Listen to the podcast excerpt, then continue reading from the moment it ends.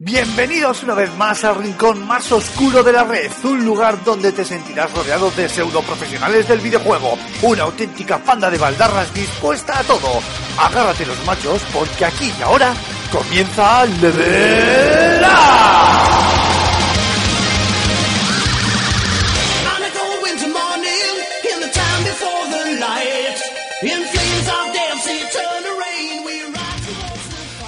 Muy buenas amigas y amigos, bienvenidos a vuestra casa Level Up, el podcast de videojuegos de FS Gamer. Y hoy afrontamos el programa número 16 de esta segunda temporada y al contrario que la semana pasada, hoy, hoy sí que podemos decir que hay mucha tela que cortar y hemos hablado ya fuera del micrófono, auguramos programa largo que sabemos que también que es que es lo que os gusta. Raúl Romero, espero que no tengas prisa, tío, porque hoy nos van a dar las tartas, macho. Pues la verdad es que viene un programa bastante cargadito de, de noticias eh, rodeadas con todo lo que tenga que tener rodeado. Y empiezas a liar de tú solo, tío. Eso No es sé una cómo narices lo haces, macho. para que veas. Para, para ver, Marc Fernández, el yogurín de la casa, ¿cómo estamos? Pues bien, yo ayer estaba un poco asustado porque abrí el guion y me pensaba que te habías vuelto loco, no termino nada nunca. No, no, terminaba nunca y hoy hemos tenido notición de última hora y hemos tenido que ampliar un poquito más el, el guion y la verdad es que, pues eso, nos va a quedar un, un programa muy sabrosón. Y para que sepáis, queridos oyentes, qué es lo que os vais a encontrar en... No me atrevo a decir lo que va a durar en esta hora y pico larga, dos, a lo mejor rozando el palo en Level Up, pues os decimos que le vamos a dar muchísima caña a las últimas novedades de Nintendo NX porque sí, han- hay nueva información y como siempre han despertado una enorme polémica y buena fe de ello va, va a dar nuestro compañero Raúl Romero que ha estado siguiendo la última hora de, de toda la información de la multinacional japonesa y que nos va a poner al día, al día de todo lo que ha pasado. Y también volveremos a hablar de PlayStation 4 Neo, que esta vez además es para comentar las supuestas especificaciones técnicas que a finales de la semana pasada se, filtraron y bueno, no tuvimos tiempo de, comentarlo, ¿no? Unas especificaciones a las que supuestamente han tenido acceso prestigiosos medios como Giant Bond o Digital Foundry de, de Eurogamer. Pero es que después nos va a tocar hablar largo y tendido de videojuegos, porque vamos a hablar de la beta de Mirror's Edge Catalyst, de Ratchet Clank y de Star Fox Zero, que sí, que ya sé que hablamos la semana pasada de él, pero esta vez Raúl le ha dado también muchísima caña. Creo que de hecho, si no te lo has pasado, estás ya a putito de pasártelo, ¿no, Rulo? Pues ahí andamos. Ahí andas. Y cerraremos, como siempre, con la firma de José Carlos Castillo, que nos va a hablar de 1666, el, el proyecto, aquel famoso proyecto de Patrice de Silets, el problema que tuvo con los litigios de Ubisoft. Bueno, que no os quiero destripar. En definitiva, que se viene un programa cargadito de, de novedades, abrochaos los cinturones, eh, subid el volumen de, de vuestro reproductor de MP3, porque arrancamos.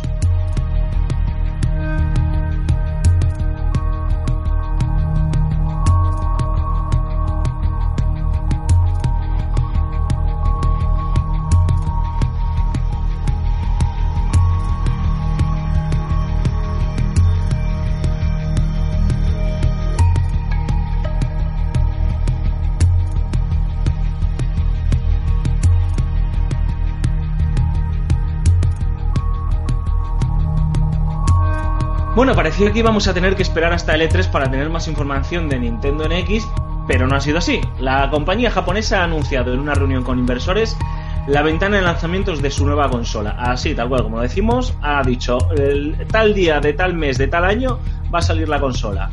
Y además han dado información relevante sobre el nuevo The Legend of Zelda que todos estamos esperando. Han hablado sobre esa supuesta convivencia o no de NX con Wii U y Nintendo 3DS y muchísimo más. Y como hemos dicho, Rulo, tú has estado siguiendo este tema con espe- especial atención, así que por favor, ilústranos, cuéntanos qué es lo que qué es lo que ha pasado. A ver, eh, bueno, todo viene por el, el último reporte financiero de, de Nintendo, que ha sido hace, hace, hace día- nada. Unas hace horas. Unas horas escasas, exactamente. En el que toda la gente trajeada de Nintendo se reúne para debatir eh, el futuro de la gran eh, de la gran Nintendo, ¿no? Pero bueno, ahí eh, ya se han lanzado varias eh, varias noticias, se ha filtrado de eso y al final pues se han confirmado. La primera pues que eh, Zelda, el, el nuevo Zelda de Wii U ya no va a ser el nuevo Zelda de Wii U, va a ser Cross un, un juego eh, transgeneracional, ¿no? O sea, no solo va a salir para Wii U, sino que va a coincidir con el lanzamiento de la NX que va a salir en marzo de 2007 y va a coincidir y va a salir también para Wii U. Entonces ya tenemos el Zelda que no va a salir este año, se retrasa para marzo y va a salir junto a la nueva consola llamada NX, todavía sin, sin saber el nombre eh, definitivo. Eso es. Y bueno, más que nada, pues eso, la noticia gorda, el, el bombazo es que Nintendo no va a presentar en el E3 de este año nada de NX, no va a decir absolutamente nada. Lo que va a hacer es eh, pues presentar otro tipo de historias eh, y No, no, otro tipo de historias no. Solo van a llevar como juego el Zelda. El Zelda, el sí. Zelda para la versión de Wii U. Sí, sí. Eh, lo que esgrimen desde Nintendo eh, eh, para el retraso del lanzamiento es, pues bueno, que quieren que pulirlo un poquito más, ¿no? Pero bueno, eh, la gran noticia, como ya decimos, es esa, que se va a lanzar la consola en marzo de 2017, se va el año que viene, y que no va a estar para nada en el E3, cosa que ha caído como un jarro de agua fría para todo el mundo que por lo menos que presentasen algún prototipo o algo, no sé, a mí me parece que todo esto es un poco raro, ¿no? O sea, ya se esperaba que, que Nintendo fuese... eh, Nintendo siempre juega esto, juega al escondite mucho con sus productos y esta vez, pues bueno, yo creo que a la comunidad Nintendo ha sido un jarro de agua fría. En cuanto a, al tema de los, de los dispositivos eh, móviles, eh, sobre el Mitomo, eh, digamos que lo que han anunciado es que han encontrado un caballo de batalla importante en las plataformas móviles, como es el Mitomo, con 10 millones de usuarios únicos a día de hoy, que suma la, que es esta primera aplicación, que es la de Mitomo, 10 millones de usuarios únicos. En, por ejemplo, en Android es, es la primera aplicación, la más descargada. En plataformas como iOS es la tercera. Ahora mismo no sé cuáles están por delante de ella, pero vamos, que en una plataforma como, como la de Apple, que estés dentro del top 10, yo creo que es ya todo un, un logro. Y más si es la primera aplicación de una compañía que, que es lanzada, ¿no? Cosas así. Entonces, pues bueno, al respecto han dicho que bueno, que han entrado en el negocio de los smart devices, de los, de los dispositivos portátiles y que quieren maximizar la base de usuarios que, quieren, que interactúan con eh, las propiedades intelectuales de Nintendo. O sea que probablemente y más Bueno, de- adelante. De hecho, hablaban de, de Animal Crossing. Eso como- es. como Y de Fire Emblem, ¿no? de Sí. Fire Emblem Exacto. como aplicaciones para este otoño. Eso es. A mí esto de que no aparezca, no se presente en el E3, sino que se presente pocos meses antes de, la salida, me recuerda al debate que tuvimos aquí hace unos programas, eh, con, que con Antonio Santo también, que hablamos de la importancia del E3, de si estaba muriendo, si no se estaba muriendo, y me ha recordado a eso precisamente. Mm, Imagino yo que si no la presentan en, el- en la feria importante, eh, la presentarán en un direct, en Nintendo Direct, haciendo ya su propia conferencia, sin presiones, cuando ellos marquen la fecha, pero mm, entienden que el E3 aún está vivo eh, en parte, así que por eso han dejado el, el- el Zelda para, para el E3, que es un título pues que tiene muchísimo peso y que sabe que pues que va a cubrir mm, parte, gran parte de las necesidades de los Nintenderos en la, en la feria, pero se quiere dejarlo gordo para para, para presentarlos, bueno, pues cuando ellos, cuando ellos, cuando a ellos les venga en gana. No sé Bueno, qué sí, pensáis. A mí hay dos cosas ahí que me llaman la atención. Por un lado, que en todo este informe que ha comentado maravillosamente Rulo, eh, añadían que, que es algo que, vamos, a mí me tiene temblando un poco, ¿eh? Añadían que Nintendo NX es algo diferente. Sí, un nuevo concepto, ¿no? Un nuevo concepto. De hecho, la, la expresión es un nuevo concepto. Y es como, ¿y qué cojones es un nuevo concepto? ¿Sabes? Bueno, sí, yo cada vez que habla Nintendo del nuevo concepto me imagino la Cyberbike. No sé, me- efectivamente, tío. Me, me he quedado ahí un poco picueto.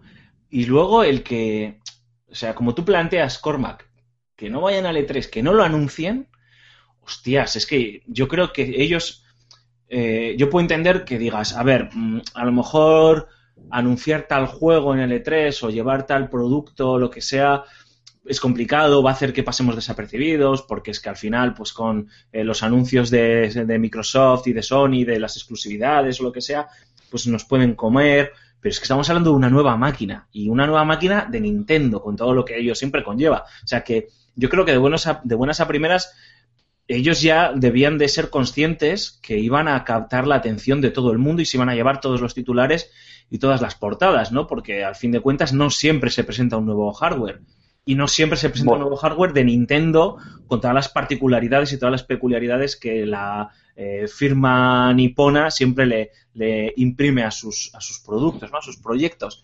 A, a mí me ha, me ha parecido un pelín, eh, no sospechoso, pero sí como descafeinado y extraño, ¿no? Eh, eh, he estado indagando, he estado leyendo por ahí por, por qué narices eh, Nintendo lo ha anunciado de la forma que lo ha anunciado y al parecer eh, Nintendo tiene la obligación para con sus accionistas de eh, anunciarles cualquier cambio que pueda haber en la ventana de lanzamiento de los años fiscales importante, ¿no? Entonces tenían la, obligación de decirles que efectivamente NX no iba a salir este año, en este año fiscal, sino que se va al año que viene.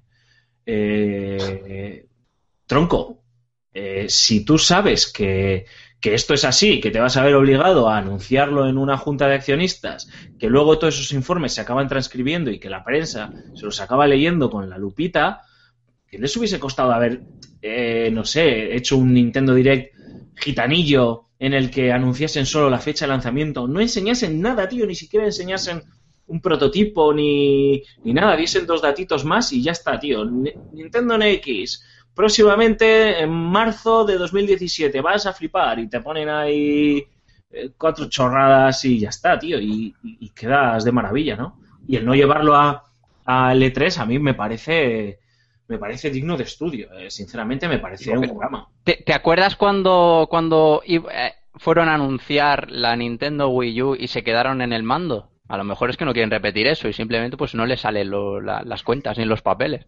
Yo fíjate que ya no, a su manera. ya no se esconden de ya, ya no se esconden de a la hora de decir y de hablar de nueva generación en Nintendo, o sea, dicen además que es un nuevo concepto y, y, eh, yo creo que esa frase la utilizaron para Wii U a la hora de presentar el mando, nuevo concepto. Sí, pero a lo mejor, no sé, pero a mí me, me da la sensación de que Wii U ha tenido un tiempo de vida, eh, entre comillas, corto, para que lo se entienda una, por una consola, y que eh, lo del nuevo concepto de generación que, eh, que ellos nos venden ahora con, con la, con la NX, fue algo que intentaron con Wii U, pero pues, pues no sé, no, no, no les saldría bien, o al final no, le, no les gustaría. Habría que ver qué es lo que quieren en- darnos a entender con esto de, de NX, que a lo mejor no es solo una consola nueva generación, a lo mejor lo que están anunciando es un ciclo ¿eh? de, de- de nueva generación de, de- consolas en las que presentarán, pues, a lo mejor eh, una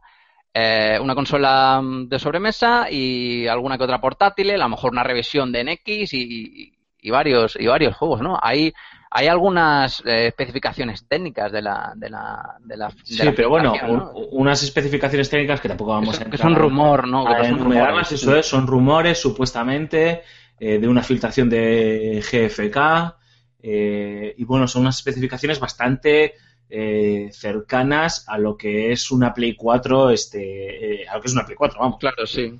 Está- sí. por Eh. encima estaba, ¿no? Un poquito, pero Sí, vamos, pero bueno, que muy, cer- muy cercano y claro, cuando salga ahora eh, la Play 4 Neo como, o como narices se, se llame, pues ya a priori estarán equilibrados o la habrá superado la Neo y demás. Eh, hay, hay rumores para todos los gustos, claro, desde el concepto que dice eh, Cormac de esto es una nueva línea de negocio, por así decirlo, y NX abre un nuevo ciclo en el que vamos a integrar la portátil, eh, el juego en smart devices, como dice Raúl, en, en móviles y, y tablets y demás, y una consola de sobremesa. A, al- hasta eh, el rumor de que estamos en una especie de híbrido extraño en el que es una portátil que se puede enchufar a una televisión y es una sobremesa de, de repente. Es- Algo si te das cuenta, lo que estás diciendo era parecido al concepto de, de Wii U, que te podías llevar el mando al lavabo ¿eh? y mientras hacías tus cosas, pues podías eh, estar jugando a la partida Fíjate, de, fíjate de la Wii U. Fíjate que Nintendo, o sea, después de, con permiso de la Virtual Boy, la Wii U ha sido la consola menos vendida de, Nintendo. E incluso menos vendida eh, con números fríos eh, que, la, que la GameCube. Entonces, aquí hay dos datos. Primero, la, la profecía dice que Nintendo tiene una consola buena y cada generación va alternando una buena, una mala, una buena, una mala. Entonces ahora toca la buena.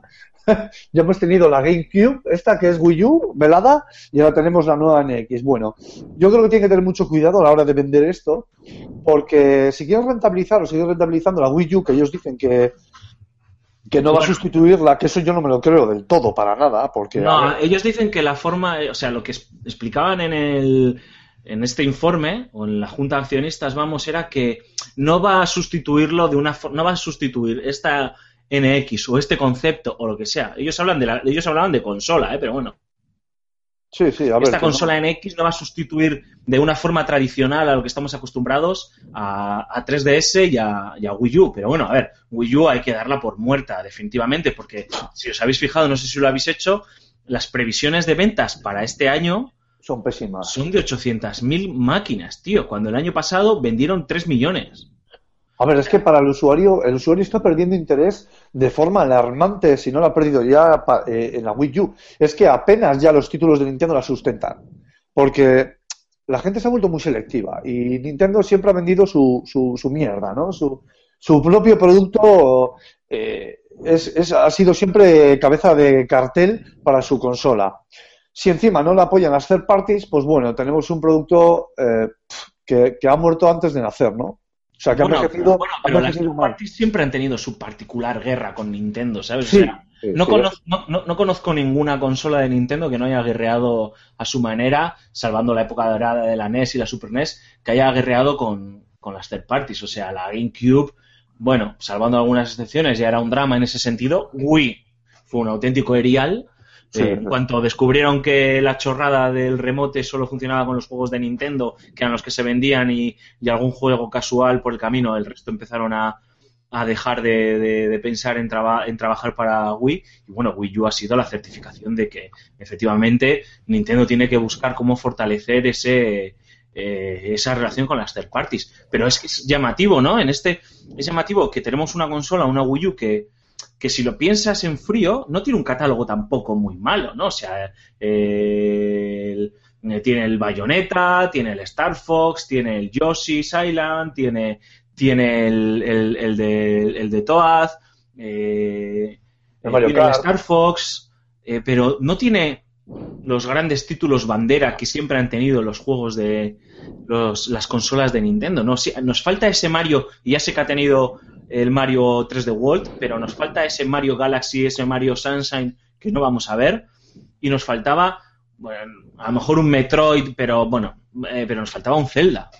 Nos faltaba un Zelda que va a salir, que se ha retrasado a, a, Sí, a 2017 a marzo, porque va a 2017 para, para que nos hagan un Twilight Princess, que no sé qué opináis vosotros de eso. Es decir, mí- esto ya lo, ya lo, ya lo hablamos en su día, lo vaticinamos, pero vamos, no es que seamos unos genios, es que se veía, la jugada se veía venir clarísima, ¿no? A la legua. Entonces, eh, a mí me parece un- una desfachatez, sinceramente. Joder, es que hay veces que me- a mí me da la sensación de que Nintendo, bueno, Nintendo siempre va a su, va a su bola, siempre lo hemos dicho. Nintendo hace una Nintendadas, o sea, eh, y es un claro ejemplo de, de que entiende de una manera un poco diferente el mercado del videojuego, ¿no? O que lo escucha de una forma diferente. El que haya sacado, o sea, es un Twilight Princess en toda regla.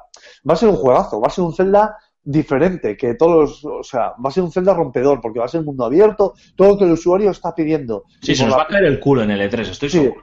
efectivamente, pero ¿sabes qué pasa? Que lo vas a jugar en Wii U o en X y ya está. Y ya está, que es lo de siempre y ya está. ¿Sabes? No va a haber. Bueno, ya está, es lo que queremos, ¿no? Claro, lo que piden los usuarios de Nintendo es precisamente la, la Trinidad, ¿no? Eh, Sí, la Santísima algunos Trin- de los- de las exactamente. de Nintendo, sí. Pero es que ya está, o sea, no va a haber más. Simplemente va a ser el Zelda y se acabó. No va a haber un Metroid de apoyo que sepamos de momento. No va a estar ese juego de Mario Hombre, tan NX, rompedor. que sí, tío.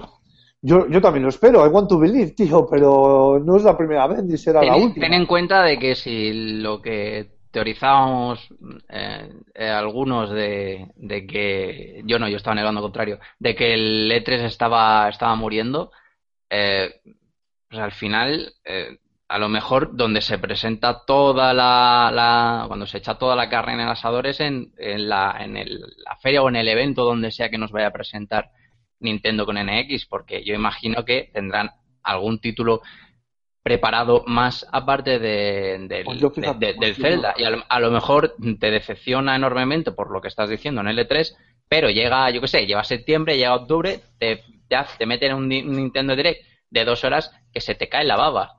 Y que vendes todas, te vendes la Xbox, vendes la Play 4 y, y ahorrar Sí, para pero que- la, la, la NX. que va todo para NX. O sea, quiero decir, ya estaba claro que Wii U eh, les ha salido mal, eh, Wii U está desahuciada y esto es la certificación, evidentemente, de su defunción. Lo que pasa es que, claro, ¿qué, qué, qué- qué nos espera a los poseedores de una Wii U de aquí a, a marzo de 2017? Nada, tío? O sea, nada. eh, Sonic. Sonic y Mario en Río. acaba de salir Star Fox ahora y, Es un juegazo que conste. y, y es que luego no sé qué, qué- qué nos espera, tío. O sea, A mí me parece un epitafio de la leche. NX y Zelda y el nuevo Zelda para marzo de 2017. Vamos. O sea, me parece un epitafio del copón para, para Wii U. está haciendo la misma está haciendo la misma jugada, tío, que hizo con la Cube y la Wii, tío. Lo mismo. Eh, eh, tener un gran un, tener tener un gran un gran catálogo de, o sea, un gran lanzamiento, un vende consolas eh, que, que- que evidentemente el que niegue que el Zelda va a hacer que se vendan NX a expuertas eh, está, está, está enfermo Sí. y no tiene corazón. Pero, pero, hostias, yo creo que, Pues ¿sabes qué? Que que tú tienes... necesitan mostrar algo más de músculo el día que enseñen NX y lo expliquen y espero que hayan aprendido. Lo que pasa es que a mí me ha parecido que me he enterado por un tuit, tío. Me he enterado por un tuit. Y ha habido gente que se ha enterado por un tuit, hay gente que se ha enterado por Facebook. Es que ha sido dramático. No, que, que anunciamos que en marzo del año que viene sale el nuevo Zelda para NX y, y Wii. Y dices, toma, ala, a tomar por saco la bicicleta. La sensación que da todo esto es de desorientación para mí. O sea, no tiene, no creo que tengan un, un, un un- a ver cómo decirlo, no tiene algo definido claramente, ¿no? Entonces, eh, esta desorientación se nota pues en la forma de comunicación lo primero. O sea, es que es eso, la gente por Facebook, por redes sociales, ha corrido como la pólvora, evidentemente. Pero, joder, preséntalo, hazte un Nintendo Direct de, pues lo que tú has comentado antes, de nada, de, de cinco minutos, del presidente, que no me acuerdo el nombre ahora, eh, Aguasima era, ¿no? Algo así, ¿no? algo así. Sí, claro, me viene Iguata, pero bueno, pobre. Eh, que el presidente que salga el hombre allí y diga, bueno, pues tenemos noticias, va a ser lanzada en marzo de 2017 y el Zelda se va a retrasar para coincidir y poder aprovechar las características de NX. Y ya está, punto pelota, y ya lo haces, pero esto lo que da es desorientación. Yo lo que veo es una compañía que está disparando al aire un poco. Y en cuanto al Zelda, eh, si el Zelda sale para exclusivamente para Wii U, yo creo que iba a impulsar muy muchísimo las ventas de Wii U. Y si yo no tengo una Wii U ahora y estoy pensando en comprármela por el Zelda de cara a la campaña navideña y veo esa noticia, un comprador menos que tenéis Nintendo de Wii U. O sea, No, sé- hombre, a ver, ahora yo sí que creo. A ver, eh, yo, Nintendo, obviamente, va a lanzar las unidades de Wii U limitadas, como se lanzó, de Zelda para Wii U limitadas, como se lanzó el de GameCube. Acuérdate. sí que hubo que peleas y todo. que el de. GameCube hubo auténticas peleas para sí, que la sí, gente sí. lo comprase porque las unidades las unidades llegaron contadísimas y lo que van a lo que van a promover es que la gente se pase a, a la NX, pero que es que es lógico, tío, ya, o sea, si tienes una nueva consola, que es una nueva tecnología, Claro, que es soporte obviamente, principal. Sí, sí. claro, es lógico, tío. sí. Claro, eso es, ya sé que es lógico, pero joder. Pero me toca, el- me toca la patata, tío, me toca la patata.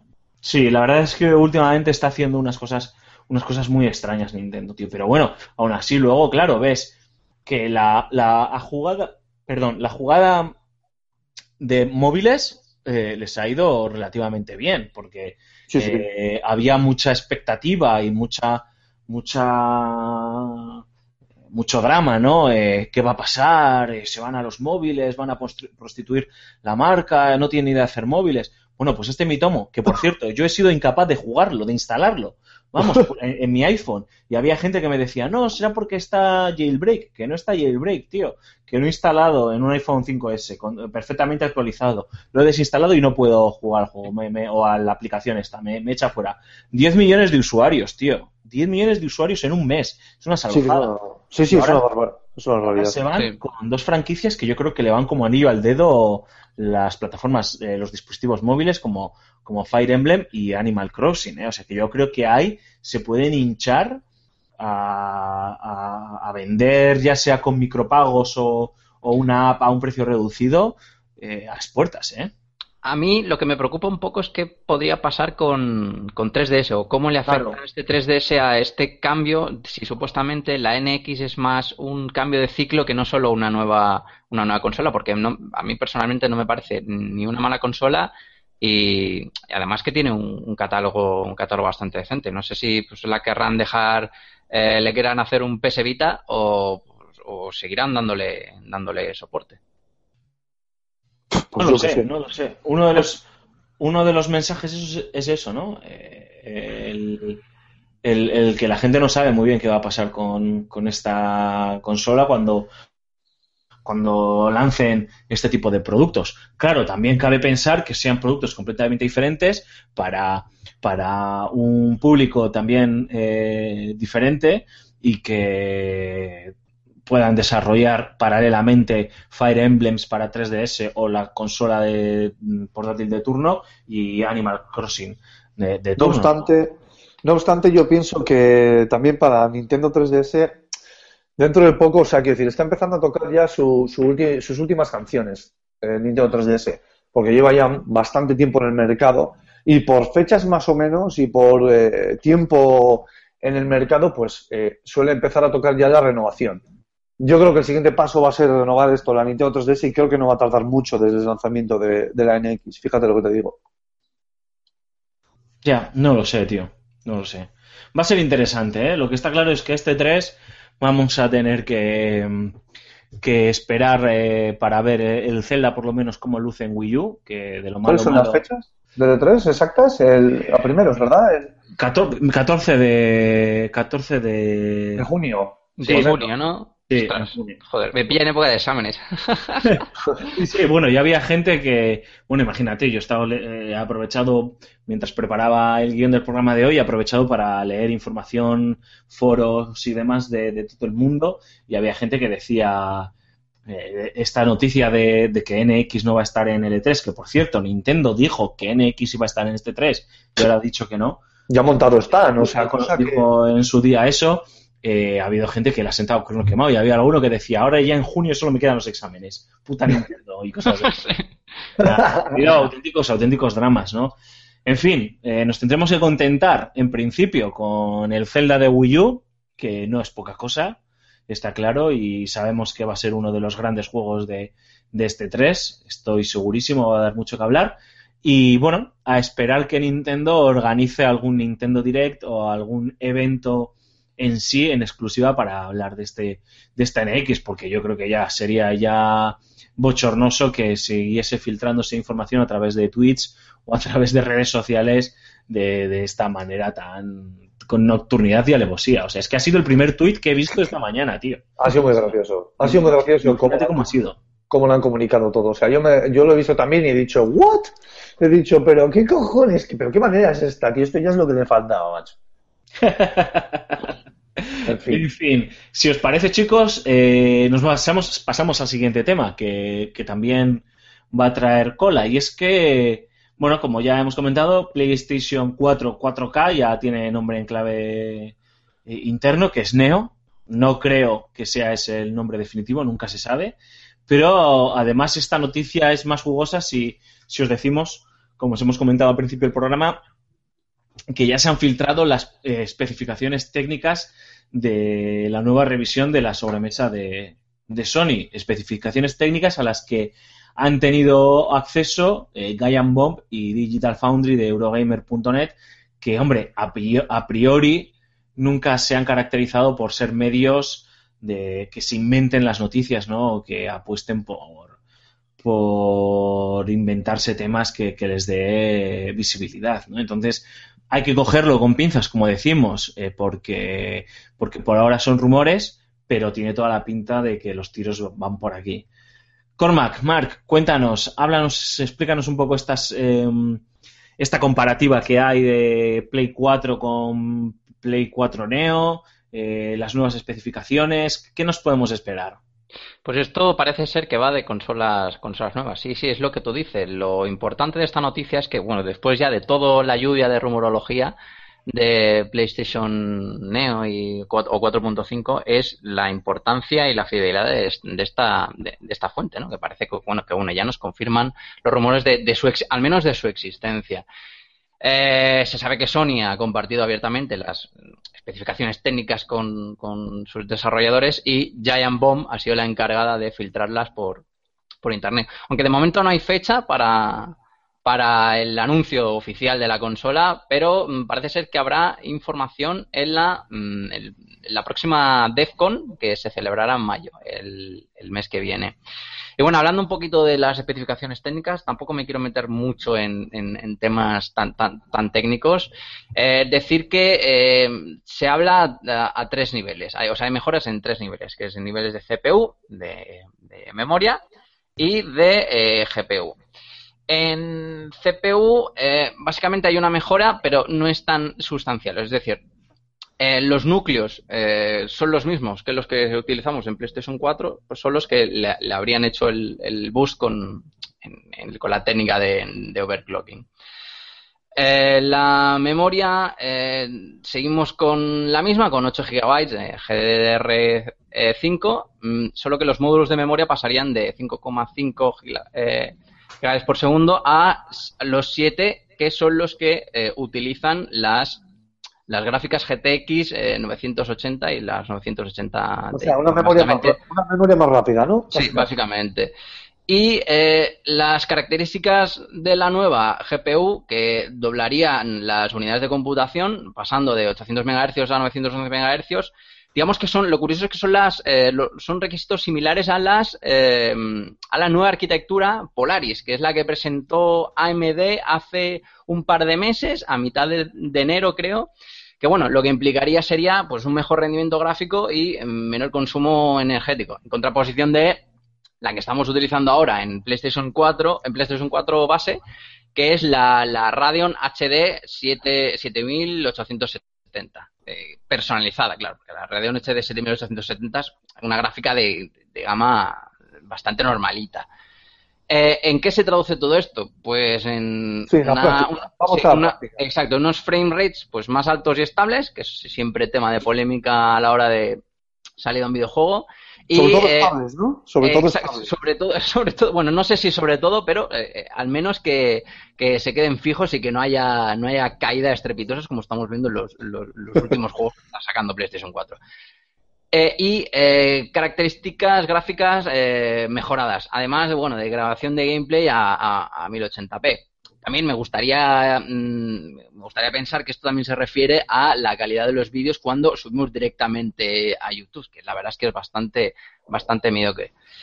¿Qué más? En ningún momento se hace mención a las anteriormente rumoreadas 4K y ni a las, importante, a las ventajas eh, que pueda tener esta consola para la, eh, Play- las PlayStation VR. De eso nada. De eso, nada, de eso no se comenta, no se comenta. Bueno, nada, pero es blanco, es blanco y en botella, ¿no? Una Sí. consola más potente eh, va a dar mejor soporte, por ejemplo, a las VR, ¿no? Claro, o sea, mm, nosotros pensamos que es el que es el paso paso lógico, vamos, pero que no hay nada de momento, no hay nada en esta en, la- en esta noticia filtrada por por, por Giant Bomb de acerca del tema de la, de la realidad virtual.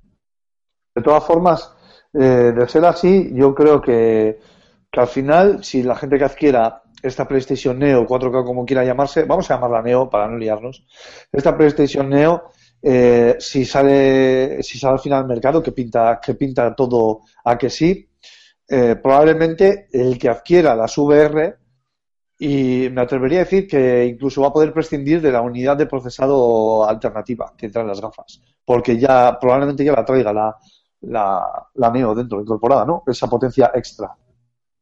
No sé, porque es que uno de los núcleos, o sea, uno de los núcleos lo sigue utilizando esta consola solo para el sistema operativo, ¿no? Que ese es uno de los de uno de los lastres que supuestamente argumentó argumentó PlayStation, argumentó Sony de cara a esa unidad extra, ¿no? Para, para PlayStation VR, que, que uno de los núcleos de la PlayStation 4 se, se utiliza para la gestión de todos los, los procesos del sistema operativo, ¿no? Y aquí va a seguir siendo lo mismo. No lo sé, no, no, es algo, no es algo que me preocupe, la verdad. ¿eh? Eh, lo que es interesante es, para mí es son dos cosas, ¿no? Primero, este concepto de... Estamos acostumbrados a revisiones de consolas que sobre todo son revisiones de diseño, ¿no? O que van Sí. un poquito más Sí. al consumo de la máquina, ¿no? Que sea más silenciosa, que consuma menos energía. Igual viene con un rediseño, que conste, ¿eh? Ojo. Seguro, con un rediseño seguro. Físico, sí, sí, Eso seguro. seguramente. Y, y- y por otro lado me llama la atención el, el silencio de Sony. No sé si vosotros... O sea, antes hablábamos de, de un poco de la, de la apatía de Nintendo, que bueno, cojo, lo anuncio con un tweet, en una, en una junta de accionistas y que sea lo que Dios quiera. Y ya está. Pero aquí Sony está viendo cómo se está filtrando información, cómo eh, hay informes que tienen toda la pinta de ser veraces, que están ahí comentándose, hay un cierto eh, eh, cierta desinformación entre, entre los consumidores, que sí que es cierto que la gente que consume este tipo de información, este tipo de noticias, no es el grueso de los poseedores de la PlayStation 4, pero bueno, es un, es un grueso importante, ¿no? Que hay gente que incluso estaba pensando a lo mejor eh, comprarse ahora un pack de PlayStation 4 con el Uncharted que sale ahora en un par de semanas y claro, ahora con estas dudas, pues a lo mejor me espero a que en octubre lancen esta nueva consola porque porque en principio va a hacer que se vea como la vida mejor que la vida el nuevo Uncharted y demás. Y a mí me hace gracia, ¿no? Ese silencio, ¿no? De Sony que es bueno, ya en el E3 o bueno, en, o en mayo en, en el evento este ya diremos algo si decimos o no decimos, ¿no? Es es curioso cómo las grandes compañías estas están gestionando este tipo de de, de- Sí. de informaciones. ¿Será, ¿Será que confían en la capacidad vende consolas que tiene Uncharted? Que tampoco, tampoco me extrañaría. Lo que pasa es que yo creo que es, yo creo que es difícil hacer este tipo de, anuncios oficiales. Porque no, creo que lo, lo quieren tener todo. eh, habrán soltado, a- habrán soltado los rumores que todo esto se, se extienda, que se hagan bolas, que los medios pues no se coman la cabeza, que se filtren cosas para pues aumentar un poquito el, el tema del hype. Eh, lo que pasa es que tú no puedes anunciar de buenas a primeras, oye, mira, que ahora os vamos a vender una PlayStation 4 busteada. ¿Sabes? Porque es que no, que no queda nada bien. No, no, no, no, queda nada bien porque van a tener a más gente ofendida que no a gente que ahora es cuando se le está, al principio estaba todo el mundo súper cabreado y ahora es- la gente le está viendo los puntos positivos de no, es que eh, ahora es lo que pedimos, una, la tecnología que se vaya, vaya evolucionando, eh, mejores capacidades técnicas y tal para que pues, la gente un poquito se haga, se haga la idea y que, bueno, que termine a lo mejor eh, cierto ciclo de, de lanzamientos para, para, esta, para PlayStation 4 base y que no, que no interfiera, ¿no? Como podría ser el caso de, el caso de Uncharted. Entonces ya cuando esté más o menos todo, lo tengan todo listo, pues eh, lo anuncien. Que por cierto, hablando del lanzamiento, eh, se esperaba, se rumoreaba que podría ser en 2017, pero claro, los desarrolladores mm, se les permite hacer, ya se sabe que los desarrolladores se les permite hacer, empezar a hacer parches para la conversión de los juegos, o sea, para que,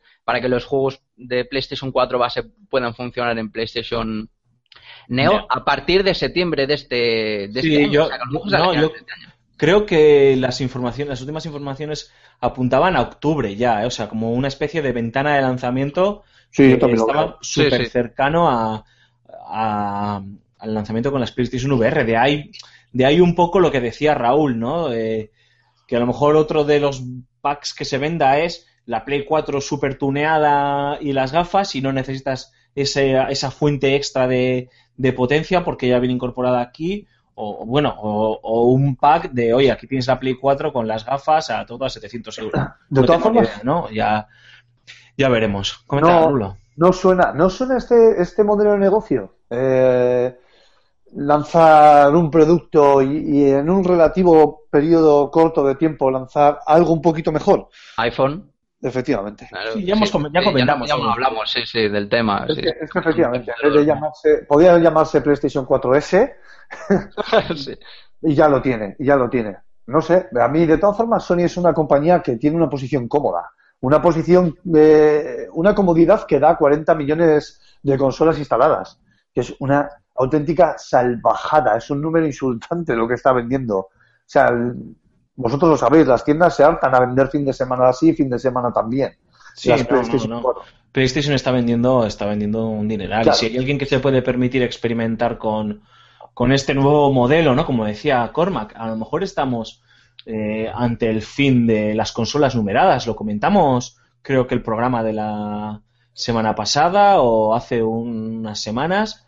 Creo, ¿eh? No sé, yo ya tengo un caco mental, no sé con quién he hablado esto o no, ¿eh? pero eh, de hecho, eh, Shuhei Yoshida, que es el presidente de los estudios internacionales, de los Worldwide Studios de, de PlayStation y, y uno de los mandamases, y no, no voy a decir mandamás porque evidentemente está el CEO y demás, pero bueno, uno de los que más mandan en la división PlayStation, eh, hace poco dejó caer que cuando alguien le preguntó por la PlayStation 5, un comentario que, hostias, salido de su boca no es un comentario banal, que fue algo tan, tan directo y sencillo como eso si se llega a lanzar una PlayStation 5, ¿no? O sea que a lo mejor estamos ante el fin de las consolas numeradas y esto es, eh, llega el modelo del PC, se exporta a las consolas y ahora cada cierto tiempo eh, hay una actualización importante de hardware y si tú quieres das el salto y si no pues tienes una Play de gama media y luego tienes una Play de gama alta.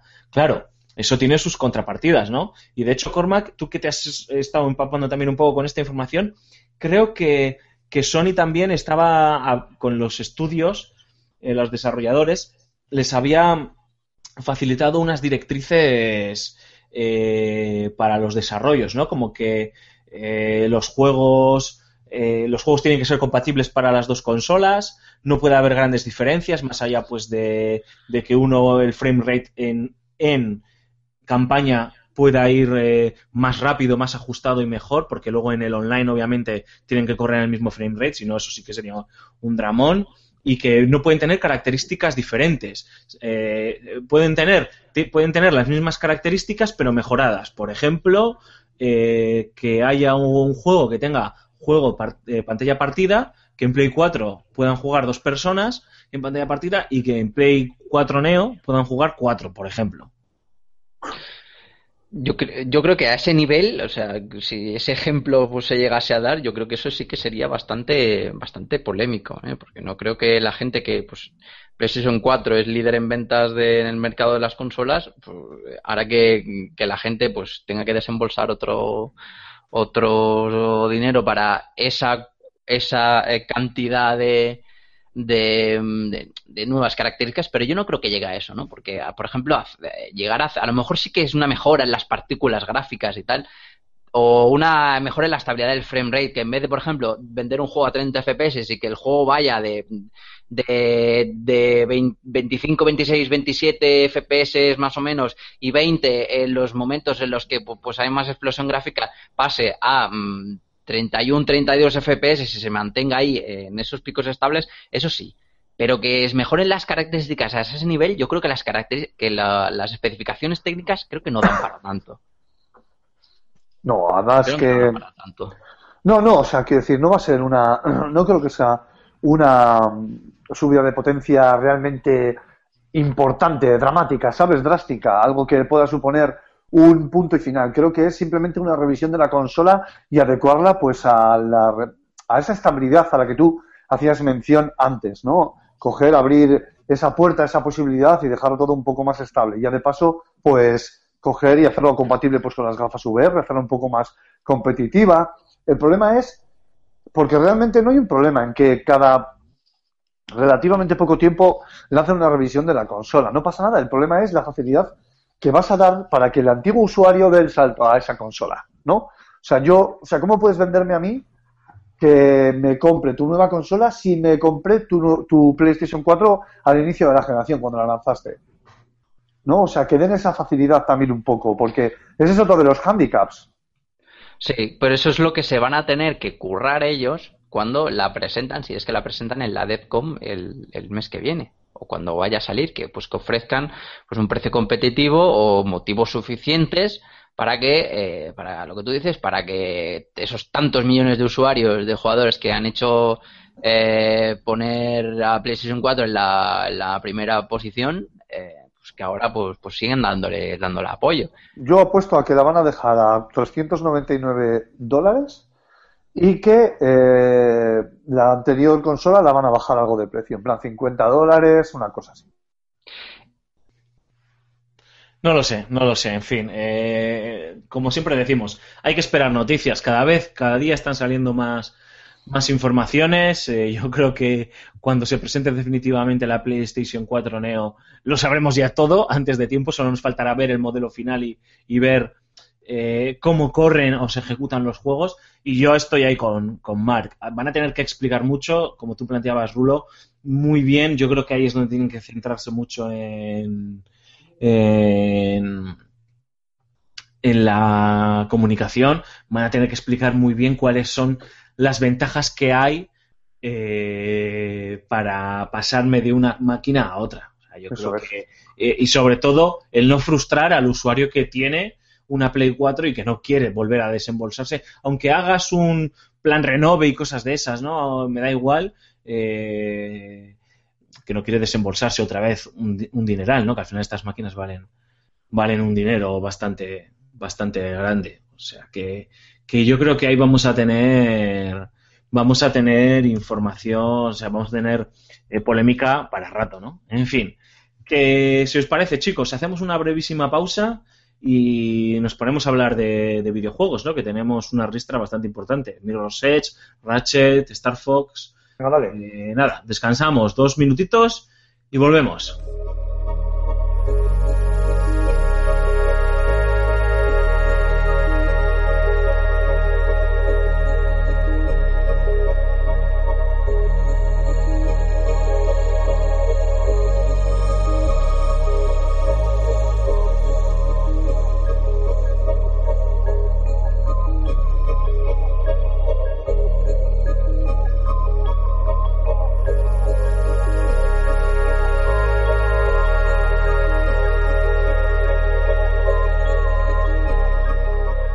Bueno, seguimos aquí, estáis escuchando el programa 16 de la segunda temporada de Level Up. La verdad es que os hemos prometido que íbamos a estar cargaditos de, contenidos y creo que por el momento no, no ha sido poco. Llevamos ya un buen rato solo hablando de, de NX y de PlayStation 4 Neo y ahora vamos a hablar de lo importante, ¿no? De, de los juegos, que al final de esto se trata. De esto se trata este ocio que tanto nos gusta, este hobby que tanto nos gusta y este podcast, ¿no? Y si hay un título importante que, sé que mucha gente está esperando con muchas ganas, que se ha llevado un chasco porque se ha retrasado unas semanitas más, ese es el Mirror's Edge Catalyst, que esta semana ha tenido una beta a la que algunos privilegiados han podido hincar el diente. Y entre estos privilegiados nos encontramos a, a Raúl Romero. Eh, Rulo, cuéntanos. Estamos hablando de un título que, en cierta, en cierta medida eh, viene levantado con un poquito de escepticismo, ¿no? Porque todos conocemos la sorpresa que supuso en su día ese Mirror's Edge eh, minimalista. Eh, era como jugar a un Mario Bros en primera persona, ¿no? Porque era una especie de plataformas, vas corriendo, saltas de uno para otro, haciendo parkour, está muy bien. Y se vieron algunas cosas en E3 y en algunos gameplays que se han ido publicando con el paso de los meses que a algunas personas le ha puesto un poquito en atención, ¿no? Este Mirror's Edge, ¿no? La parte de, de las armas, eh, la subida de las habilidades, eh, incluso lo de las esferas brillantes que hay por el escenario. Bueno, esos detallitos que yo creo que si jugamos a lo mejor los entendemos y que vistos o contados pues a lo mejor cuesta un poquito comprenderlos, ¿no? Tú, Rulo, que ya has podido estar dándole un bastante largo a esta beta, ¿qué nos puedes contar de ella? Y es una beta de la campaña, ¿no? Sí, es una beta de la campaña. De hecho, es el, prácticamente el inicio de la historia, o por lo menos es lo que, lo que parece. Eh, esto, lo primero es decir que, es- que esto es un reinicio. O sea, lo que han querido hacer eh, es reiniciar la saga en- y darle una nueva forma, ¿no? Una, nueva- una historia, eh, contar la historia de otra forma diferente con, con otro tipo de, en otro tipo de contexto. Pero o sea, no mantiene no mantiene una, una línea argumental, por así decirlo, con el anterior, no tiene nada No, que ver. no, no, no mantiene. O sea, te, te empiezan a contar la historia de Fate, eh, de, de cuáles son sus motivaciones, de cómo llegó a esto, te van contando y se va haciendo a través de escenas cinemáticas. Eh, no como antes, antes te contaban a través de viñetas y, y bueno, Sí, de una, una manera- una- como una especie de dibujo, ¿no? Un animado así. Eso es, bastante chulo.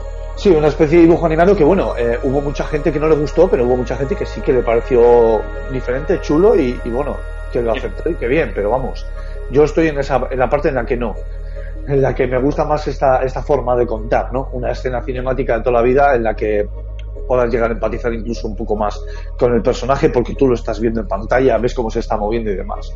Bueno, lo primero que llama la atención es ese mundo abierto en el que te dejan, ¿no? Después de pasar un prólogo eh, bastante trepidante en el que te ponen en precedentes.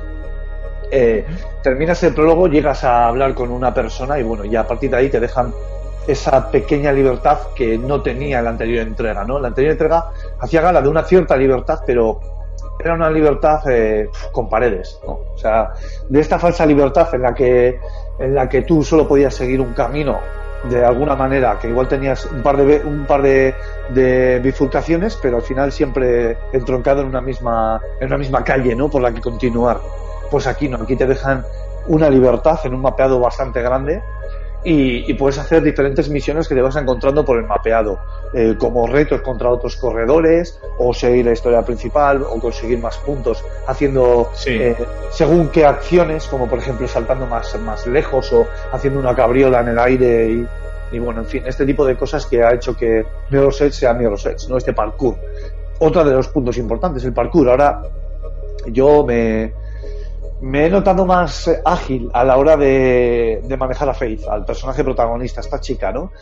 Eh, creo que el, control, siendo una beta, responde bastante más fino que el anterior. He podido, he podido contrastar un poco, he podido poder echar el guante al anterior para refrescar y me ha parecido que con, con menos timing las cosas salían mejor, ¿no? O sea, dando el botón en según qué momentos, depende en qué contexto, como por ejemplo andar por las paredes, rebotar por las paredes, que en el primer juego era algo que, a pesar de que podías llegar a pillar el callo para hacerlo, pues costaba un poco más que en este juego.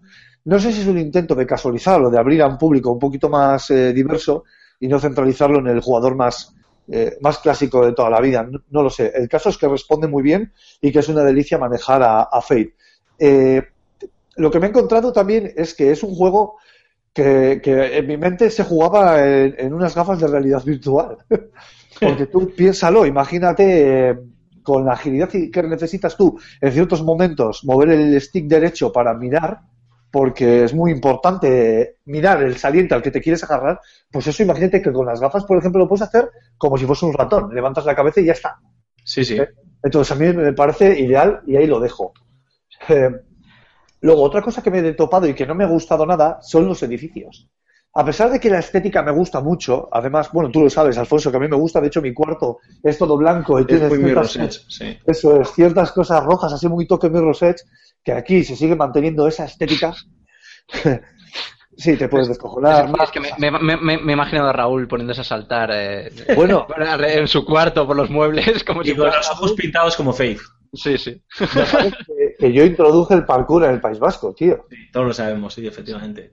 Tengo varias cicatrices que pueden dar fe de ello. En fin, pues eh, al ser esta estética tan blanca, con los edificios y las calles y las rampas dibujadas con un trazo tan, tan fino, a veces cuesta distinguirlas, cuesta discernir. Hay muchas veces que estás corriendo, por ponerte un ejemplo, hay una rampa, el juego claramente, por el tipo de escena que es, y el Te lleva por ahí.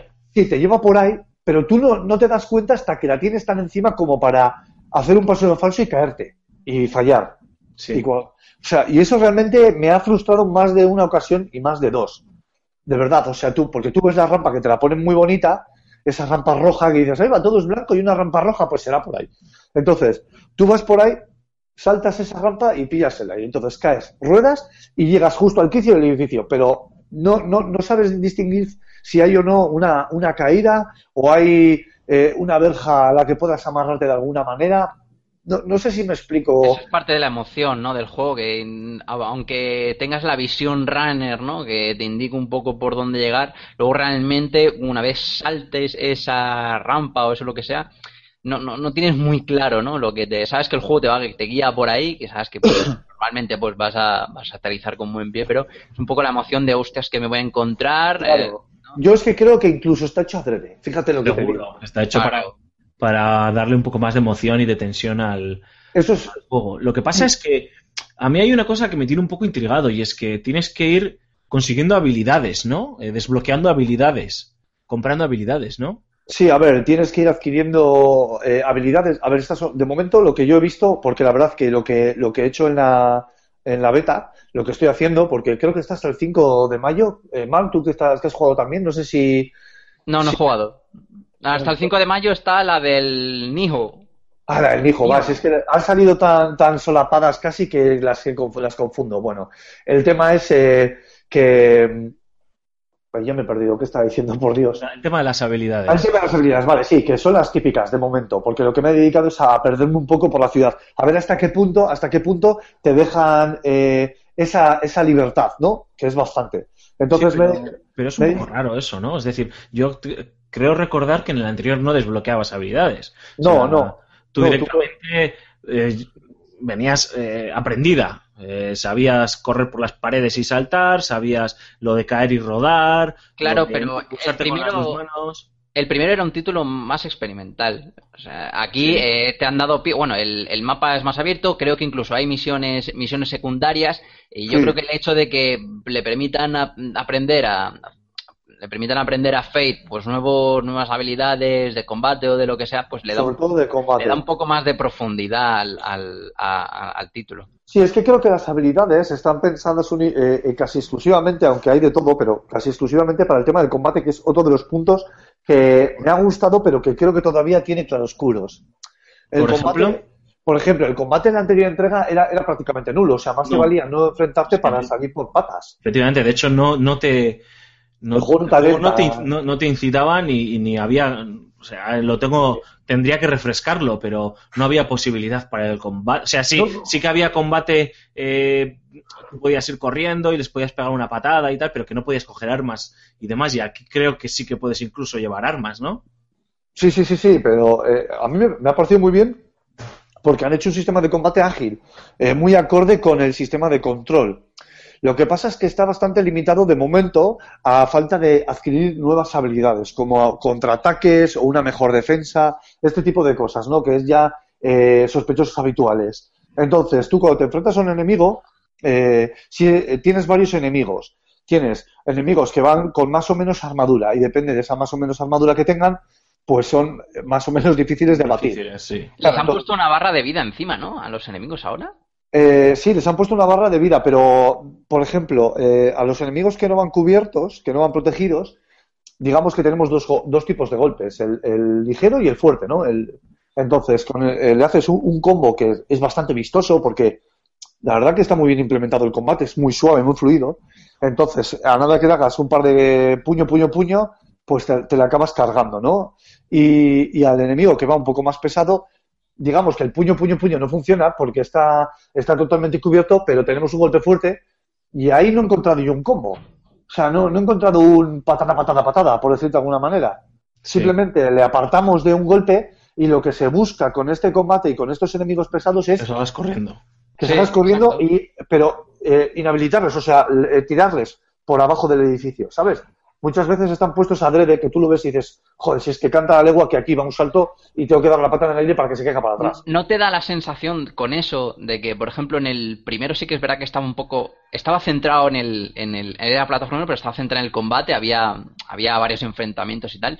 Con esto de que ahora mm, mm, puedas ir saltándoles encima y quitándoles del medio de una partida, ¿no te recuerda más a un Mario Bros? Sí, No, Al concepto del Mario Bros de simplemente tener al enemigo como un elemento más es, de la temo, plataforma. es que me temo, mu- mucho me temo que, que al final, en los, eh, cuando el juego ya esté avanzado, los enemigos van a ser más difíciles de abatir y mucho me temo que el jugador va a tener que buscar este tipo de golpes eh, en el aire para poder desa- eh, desarmar al enemigo y, y abatirlo. Mucho me temo eso. Eh, una de las cosas que me ha gustado, por ejemplo, que es una pijadita, pero que es de forma, se hace de forma ágil y muy rápida, es que cuando tú terminas con un enemigo, lo terminas con una, con una escena en tercera persona de cómo tú le, le, le- le haces una sumisión o, o le terminas de matar. Sí. Es, algo, es algo muy ágil que le da, que le da su toque al, al- al combate. Pero creo, dime, No, no, dilo, termina, termina. Que no, digo que, que creo que, que creo que, que le falta profundidad al combate y que a pesar de que han dado un paso bastante importante respecto a la anterior entrega, que no había combate, creo que le falta bastante todavía. Es una beta, ojo, no sé. Pero Ahí- claro, a mí cuando hablas de combate, tío, hay algo que me entra, me genera la duda, ¿no? Es decir, tú te puedes parar a combatir al enemigo a partir de la crisma. Sí, sí, sí, te puedes para combatir. O sea, eh, tú vas corriendo todo rápido y de repente ahí el, el juego se pausa y digamos que la acción la pausas tú porque tienes a un enemigo y, y, bueno, tienes que enfrentarte a él. Pero la mayoría de las ocasiones con las que yo he tenido ocasión de enfrentarme a un enemigo han sido muy poquitas porque siempre ha habido una alternativa para, para, para yo poder huir. Y a pesar de poder huir, al jugador no se le penaliza. O sea, yo, No, yo claro, huyo del enemigo y se acabó. Sí, la gracia del Mirror's Edge, ¿no? De los Mirror's Edge era ese flow que había de ir corriendo, saltando de un lado para otro, alcanzar es. las alturas eh, más complicadas y demás, conseguir tu objetivo, encontrarte con un enemigo, eh, o noquearlo de un golpe, o eh, apartarlo de tu camino y seguir corriendo, ¿no? O sea, el hecho de, de, que, de que te pares y te pelees contra él es como una forma de romper ese, ese ritmo, ¿no? Ese tempo, ¿no? Que yo creo que es la seña de identidad de este, de este Mirror's Edge, ¿no? Pero bueno, a mí me llama la atención lo del poder coger armas. No sé si lo has probado. eh, Todavía no, Raúl. no, todavía no En he- el, en el anterior se podía, ¿eh? Es más, hay un trofeo, hay un trofeo que... Pero una o trofeo, así, ¿no?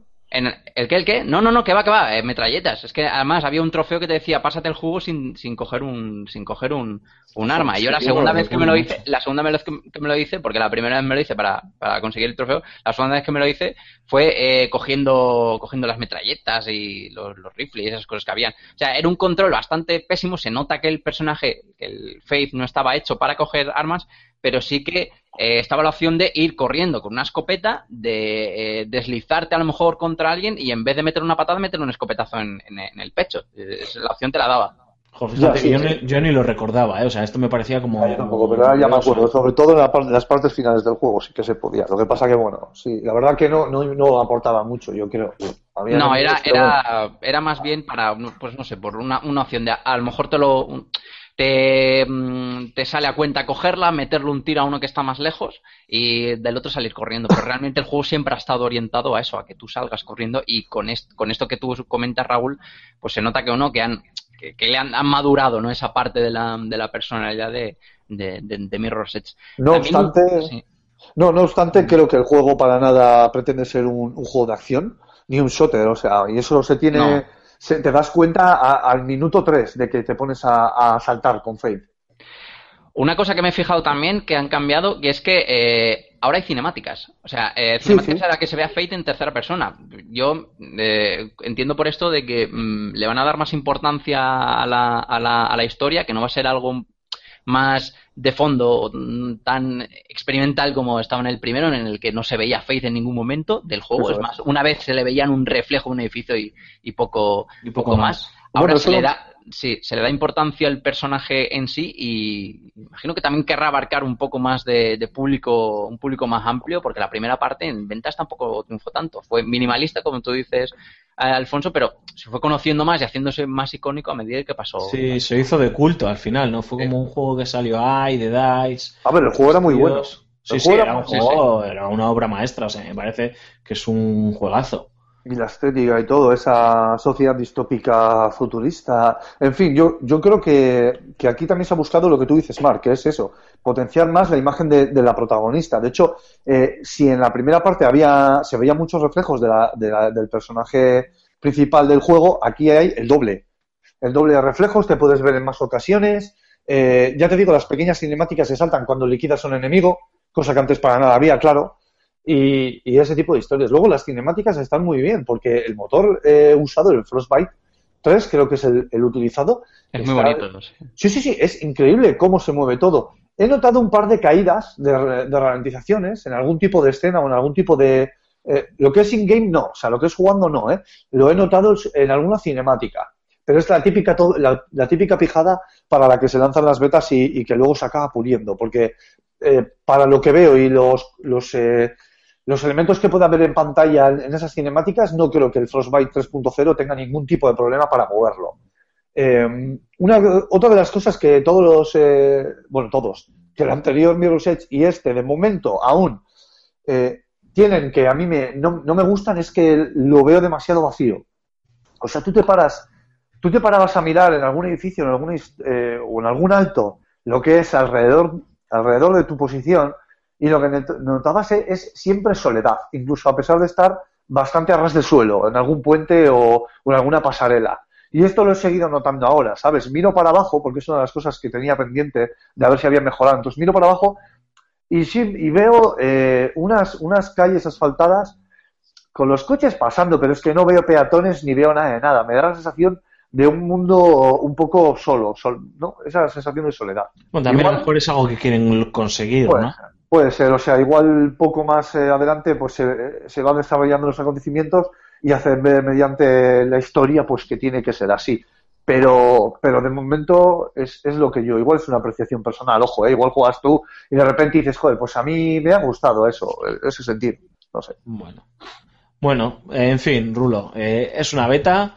eh, por lo que veo te, te ha convencido o por lo menos Sí. ha despejado ha despejado dudas. A mí a mí también tengo que decirlo. Es un juego que no tenía que tenía en el radar, pero que no le tenía un gran entusiasmo porque, como comentábamos al principio, me generaba ciertas dudas y había ciertas cosas que me parecían controvertidas, ciertas decisiones, pero también se han despejado. También muchas de las dudas venían de, de que de esa ide- idealización de la primera entrega que hace mucho tiempo que no que no he revisitado y bueno tenemos tenemos tiempo de sobra ahora para, para esperar el lanzamiento del juego que creo que, que se ha retrasado hasta junio no hasta el mes de hasta el mes de junio. O sea que todavía tienen unas cuantas semanitas por delante para, para terminar de pulir de pulir esos esos detallitos. Eh, en fin, eh, Rulo, no, no quiero que te calles y Cormac, a ver si aquí te puedes ah, eh, sumar a la charla, porque ahora me gustaría que hablásemos de, de Ratchet y Clank. Eh, Oh. eh, tú, Raúl, lo has estado jugando, yo también, tú, Cormac, no sé si lo has estado jugando también. No. No, no, no, no he tenido la oportunidad. Pues eh, sé que te vamos a dar un poco de envidia, tío, porque le Sí, tengo lo sé. muchas ganas al Ratchet.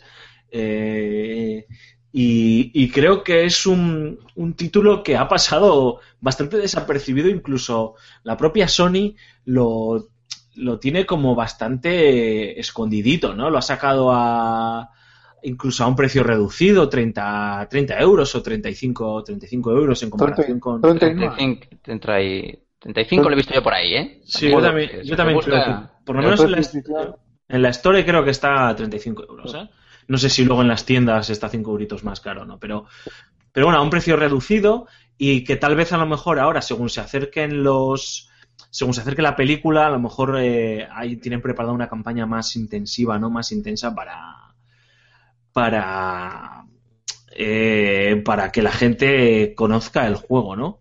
Y, joder, a mí es que me ha sorprendido mucho según iba viendo vídeos, iba viendo imágenes, iba viendo noticias, incluso leyendo artículos, cada vez se iba despertando más el, el interés que tenía por el juego, ¿no? Un juego que, que se nos ha vendido, porque además es como muy gracioso, ¿no? Es un juego que está basado en una película que está basada en un juego. Sí, sí, el sueño dentro O sea, de un sueño. sí. Efectivamente, tío. O sea, es como, no sé, hemos eh, jugar a ser dioses o algo así, ¿no? Hemos creado una un Frankenstein muy extraño, ¿no?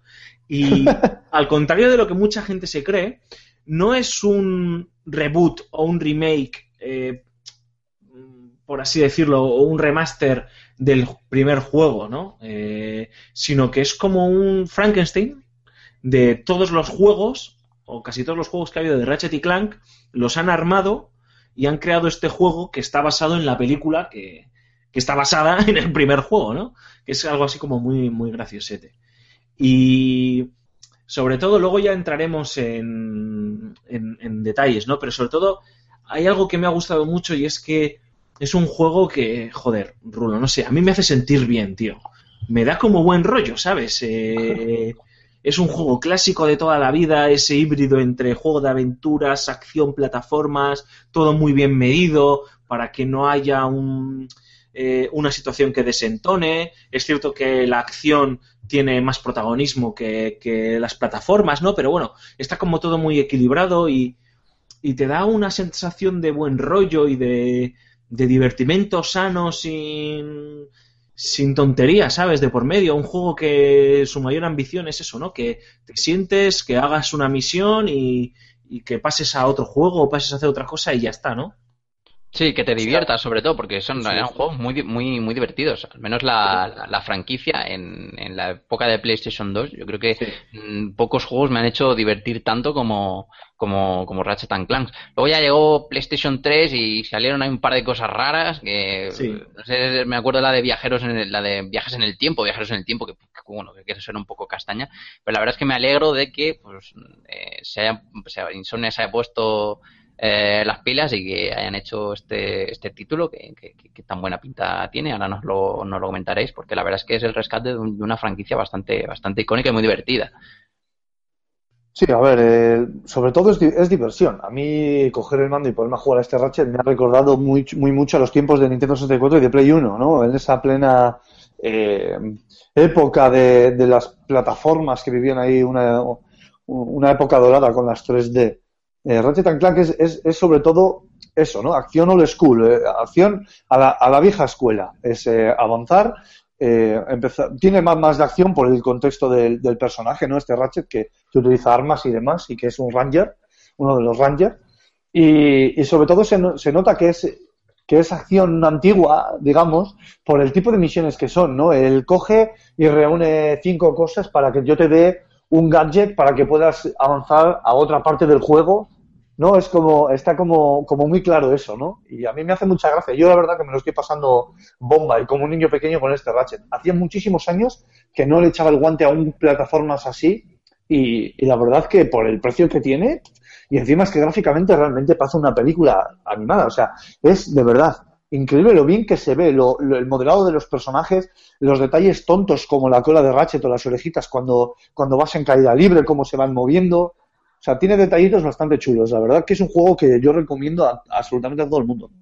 Sí, a mí hay una cosa que me gusta mucho y que me tiene bastante entusiasmado del juego, y es eh, que cada misión, cada mundo, cada planeta que, que visitas, que al final es una misión, por así decirlo, es como un pequeño, un pequeño sandbox, ¿no? Eh, a ver, que la gente no se entienda, no estamos hablando de un Watch Dogs o de un Grand Theft Auto o un Assassin's Creed, ¿no? Pero cada mundo es lo tienes, eh, llegas ahí, tienes la misión y es un mapa bastante extenso por el que tú te puedes mover eh, por norma general, em, empezando por donde tú quieras. Es decir, eh, tú ves claramente cuál es el camino que Insomniac ha pensado que es el ideal para que tú llegues al objetivo que quieres, que quieres alcanzar, pero como sueles tener uno un objetivo principal y luego dos o tres secundarios, puedes decidir empezar primero los secundarios y luego ir al principal. Entonces tienes como ese mapa ahí abierto eh, para que tú te vayas moviendo eh, y vayas eh, dese- desempeñándote, ¿no? Por así decirlo. Y es, y es algo que me gusta mucho, ¿no? Y que me llama mucho la atención y que me parece que es, que es todo un acierto, ¿no? Porque le da una sensación de, de libertad y de eh, empaque al título que no, no recordaba yo en la franquicia. Yo recuerdo haber jugado al primero hace años y luego al de Play 3 y no recordaba esas, los recordaba más lineales, ¿no? Y a ver, aquí tienen esa linealidad, obviamente, pero te da esa, está todo como muy bien llevado, llevado, ¿no? Y luego, claro, la posibilidad de que puedas ir visitando diferentes planetas en diferente orden, salvo en algún momento puntual que te obliga a ir a uno para conseguir algo que desbloquea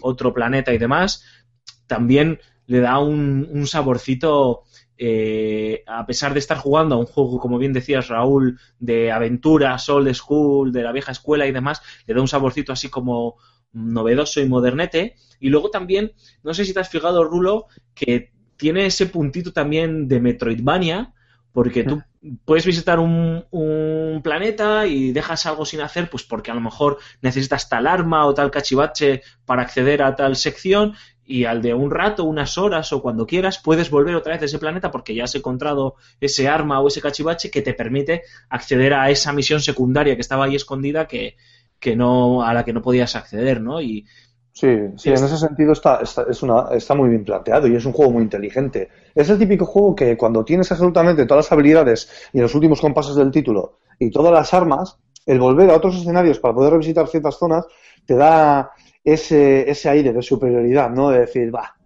aquí voy sobrado, aquí ya puedo acceder aquí, tengo el arma gorda, tal, no sé qué, ¿no? Es, es la típica. Está muy bien.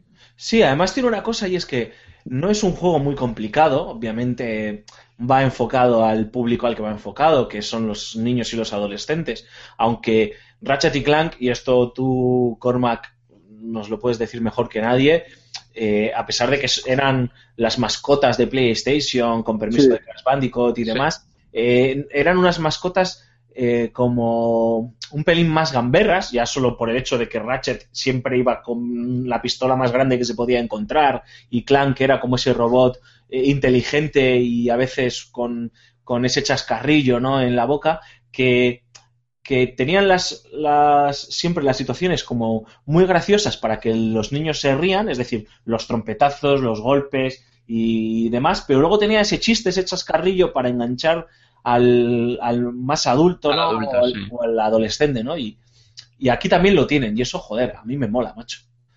Me Claro, además es, es- es- ese enfoque a la, a la acción tan directa, que, que es básicamente es muy shooter en tercera, Sí. en tercera persona, pero brutal, o sea, que se montan una, unas encarnizadas ahí con 80.000 armas, 80.000 cohetes, que a lo mejor eh, otras mascotas de, de la compañía, como por ejemplo eran Crash Bandicoot y, y compañía, pues. Spyro estaban muchos más centrados en, en las plataformas y, y no eran tan, tan gamberros como, como, como estos.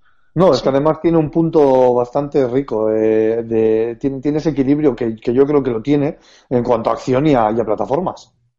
Sí, sí, a ver, la, la acción sobre todo tiene lo que dice Cormac, ¿no? Porque hay un arsenal de armas muy loco, loquísimo. Sí, sí, sí, sí. Eh, Además, el juego te va incitando, ¿no? Ca- cada- según vas cogiendo las, los guitones, ¿no? Las, monedas del juego, cuando llegas a cierto número, eh, escuchas una vocecilla de que es Clank, creo, que te, que te dice, bueno, tío, creo que ya es hora de que me compres tal arma, ¿no? Entonces, para que vayas comprando otra arma que, que a lo mejor te has olvidado y claro, plantas al final del juego con más de una docena de armas diferentes que le dan esa variedad a la, a la acción que, como decimos, no es un juego complicado, pero que es lo suficientemente variado y que se montan unos guirigais espectaculares, ¿no? Porque aparecen una cantidad de enemigos que te atacan por arriba, por abajo, eh, bajo tierra, saltan, te, te disparan, te escupen, te, te van cuerpo a cuerpo. Y claro, eh, tú vas disparando primero un arma, se te acaba la munición, cambias a otro arma. Además, armas muy locas. A mí me gusta, hay un- una que es el pixelador, Efectivamente. una muy cachonda, que pixela a los enemigos como si Sí, fuesen enemigos 2D. de, de, de Play 2, ¿sabes? Sí, les dejan dos de Y total. les dejas en 2D, muy divertido, muy gracioso, tío. Eh, no sé. Bueno, una de las cosas que a mí más me ha gustado es, eh, es el eh, que el juego se ríe de sí mismo. O sea, hay una frase en el juego, hay un momento en el que conoces a una persona y que cuando se despide de ti te dice, bueno, hasta el siguiente remake. sí, sí. O sea, Sí, yo ahí tiro por el suelo. Digo, pero qué, qué cachondos. Sí, sí, hacen, hacen esas coñas, ¿no? De eh, sabemos que hemos. eh, eh, Insomniac mete esos chistes para que yo me imagino que el fan co- como Cormac los va a enten- le van a hacer más gracias que a mí, a mí me hicieron gracia, pero ese, por ejemplo, porque Insomniac sabe que en cierta medida ha maltratado, ¿no? A Ratchet y Clank en la anterior generación, ¿no? Que fueron títulos bandera en PlayStation 2 y que en PlayStation 3, pues. eh, era, mm, como se dice, básicamente back catalog, ¿no? Catálogo de fondo, de, fondo de armario que estaba, que estaba ahí, ¿no? Y, y- y tienen esas coñas, esos guiños, que es como, oye, vale, eh, hay mucho mimo puesto aquí en este juego y nos sabemos reír de nosotros mismos, ¿no? Y sí que se nota que, se que, que no es un juego pensado a rebufo de una película. Es un juego hecho con mimo, no es un regalo para, para los amantes de la franquicia Ratchet y Clank o de estos juegos con este sabor clásico, ¿no? Y, y yo ya lo he dicho antes, a mí me, me tiene completamente enamorado y estoy exprimiéndolo y haciendo todas las secundarias, entre comillas, que tiene el juego y tal, porque quiero, quiero que, me, que me dure bastante, ¿no? Y luego, eh, no sé, el, el- el doblaje está muy bien, es, Sí. está muy bien, las, las voces están muy bien empastadas. Además de lo sorprendente de esto, es que hablando ya de las mascotas, entre comillas, de, de, de Sony, de, de esta compañía, eh, es sorprendente que salga este título y que, y que triunfe, sobre todo para los, para los fans, porque los seguidores de, Sony estamos acostumbrados a que de generación en generación estas mascotas mueran. Fíjate Sí. Crash Bandicoot, fíjate Spiro. Eh, fíjate el Jack and Daxter también, que Sí. muy bien, muy fuertes en PlayStation 2, pero después nada. Y con Ratchet and Clank pasó lo mismo hasta, hasta ahora. Sí, sí, sí, a ver, yo, yo espero que vendan bien, de verdad que lo deseo, porque eso significa que podemos ver, ver otro, otro Ratchet y Clank en, en PlayStation 4, ¿no? Yo creo que lo necesitamos. Y luego el apartado técnico, como tú decías, Raúl, es, es una auténtica gozada. Yo me acuerdo que, que nos vendieron ya en su día que, que el eh, Insomniac buscaba llegar a, al nivel de detalle de las películas de animación de Pixar y demás, pero bueno, nunca llegaban a ese nivel y aquí está muy cerquita, ¿eh? o sea, lo que son las escenas animadas en sí eh, rozan al nivel de Pixar, de hecho yo creo que están al nivel de la película y luego lo que son las escenas con el propio motor del juego están a un nivel altísimo con unos detalles eh, apabullantes y luego muy rico, ¿no? En la paleta de colores y muy rico en, en, en variedad, ¿no? De, de escenarios y de, y de situaciones. Y, o sea, es que, ah, Sí, a mí. lo dicho, es que Es me, me tiene completamente enamorado, ¿eh? Es un juego Sí, sí, sí, yo también. comprar. Sí, es que pero yo, yo creo que ha sido una, ha sido una pena. Ha sido una pena porque primero que ha venido, ha venido muy, muy tapado. Además que Ratchet and Clank se hace ya, se hace un poco di- distante, sobre todo para la, pues para la gente pues que no, que, que se ha metido a lo mejor en los videojuegos en las consolas un poco más nuevas, ¿no? Que le van otro tipo de títulos. Y además que ha salido casi a la vez que Dark Souls 3. Es que eso es un suicidio. Es que sale a la vez que Dark Souls Es 3 que no le hacen ni caso a nadie. Es que escrita de Uncharted, ¿sabes? Es decir, es que, wow, eh, tiene un, está en un sándwich, tío. Sí, sí, claro, sí, es que, es que se lo van a comer. Si no se lo han comido Hombre, ya. pero también ha salido, también ha salido a un precio populista, ¿no? Sí, a ver, ha salido asequible. Yo creo que la película, no sé si se estrena ahora en mayo, entonces yo creo que ahora, según se estrene la película, va, va a estar mucho en las teles, va a le van a dar mucho bombo. eh, va a tener como una, juven- una segunda juventud, ¿no? Sí, sí, sí. Y yo creo que, que le va a ir bien, espero, ¿eh? Es el típico que- juego. es- perdona, termino rápido. Es el, tip- es el típico juego que, que no se tiene en cuenta, pero que cuando no tienes. eh, porque ya te has pasado, estás entre juego y juego, que ya te has pasado, dices, joder, ¿a qué juego ahora? No sé a qué jugar. Pues sacas el Ratchet, te lo pones, tío, y te ríes. Pasas un buen rato y tienes ese momento desengrasante, no tan sesudo como pueda llegar a ser un juego AAA, ¿no? O sea, un juego de, de primera. De, de- de parrilla de salida. Sí, sí, sí. A ver, eh, sin lugar a dudas, yo creo que también por eso ha funcionado muy bien, ¿no? Eh, eh, en mi caso, yo venía de darle muy intensamente al The Division y luego al Batman, pero porque me apetecía dar, rejugar el Batman y, y sacarme el, Ar- el Arkham Knight y sacarme el, el True Ending. Y claro, de repente ha llegado este Ratchet and Clank y ha sido, pues lo que, lo que has dicho, un juego desengrasante, diferente, que encima te pide jugar a otro ritmo, que no se toma en serio en sí el juego, es decir, que, que es autoparódico, que eso está, muy bien, eso es muy divertido, y es ligerito. Y entonces, no sé, ha llegado, por lo menos en mi caso, ha llegado en el momento oportuno, pero yo ahí estoy con Cormac, ha salido justo con una bestia parda y come horas, como es Dark Souls 3, y luego, claro, a 10, 15 días del lanzamiento de Uncharted 4, que es el título potente de, de Sony para, para este primer semestre del año, y entiendo que haya mucha gente que diga, macho, eh, no me, no me da la pasta, ¿sabes? Entonces, pues bueno, ojalá Sí. que les vaya bien, que, que tengan esa segunda juventud como le auguramos con el estreno de la película, porque yo creo que es un juego que se lo merece. Y vamos, o sea, no sé qué opinarás tú, Raúl, pero si tienes críos o tienes sobrinos o tienes primos en edad de jugar a juegos y Te lo llevas al cine, ¿no? 4, Te lo llevas al cine y luego le das el, el juego. eso es, primero te los llevas al cine, que quedas de puñetera madre y luego les regalas el juego y ya vamos, lo bordas, te quieren para toda la vida. Sí, efectivamente, es el típico juego además que entra por el ojo a este tipo de, de público y que seguro que se lo pasan como enanos. Antes de pasar a Star Fox, Rulo, tío, unas conclusioncillas. Te dejo que, que hagas tú eh, la disertación final de este Ratchet and Clank.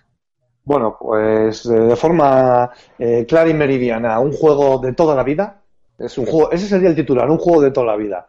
Y realmente eh, le han sabido, le han sabido vestir con, con ropa de nueva generación, porque realmente, gráficamente y visualmente parece un juego de nueva generación, pero con esas mecánicas tan Parece- no, adictivas. lo es, lo es. Lo es, es que lo es, exactamente. Con esas mecánicas y esa jugabilidad tan adictiva que hacían gala los, los juegos old school de toda la vida, de plataformas, y con esa acción y ese plataformeo eh, a partes iguales. Un juego que te va a divertir, que te va a comer las horas, porque sin darte cuenta y sin comerte mucho la cabeza, vas a empezar a avanzar en la historia y te vas a empezar a mover con la navecita entre los planetas.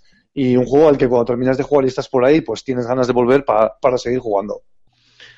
Pues muy bien, Raúl. Como te he dicho antes, no quiero que te calles. Ahora toca hablar de Star Fox Zero. Es cierto que hablamos la semana pasada, así que si quieres, en este caso vamos a intentar ser un poquito más concretos. Ya en el programa anterior, por si alguien no lo ha escuchado, le avisamos que se vaya y lo escuche directamente y luego ya sé que escucha esto. Ya nos pusiste en antecedentes de qué nos podíamos esperar, cuáles eran las principales novedades, pero remarcamos que tú todavía justo no lo habías podido jugar, ¿no? Que estabas en ese momento en el que ya tenías el juego, pero por las horas en las que se grababa el podcast no, no te dio tiempo, ¿no?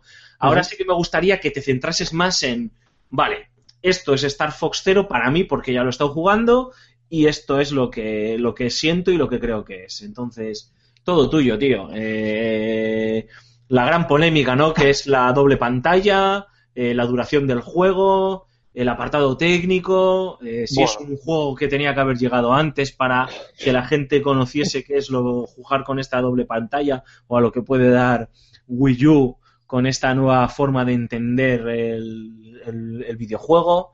Es decir, aquí te lanzamos todas estas preguntas, tío, para que tú armes tu discursito. Y Cormac se libre también de, de escupirle a la cara lo que quieras. A ver, eh, hay bastante tela que cortar en este podcast eh, que estamos grabando. Madre del amor hermoso. En fin, nada, pues a ver, lo primero.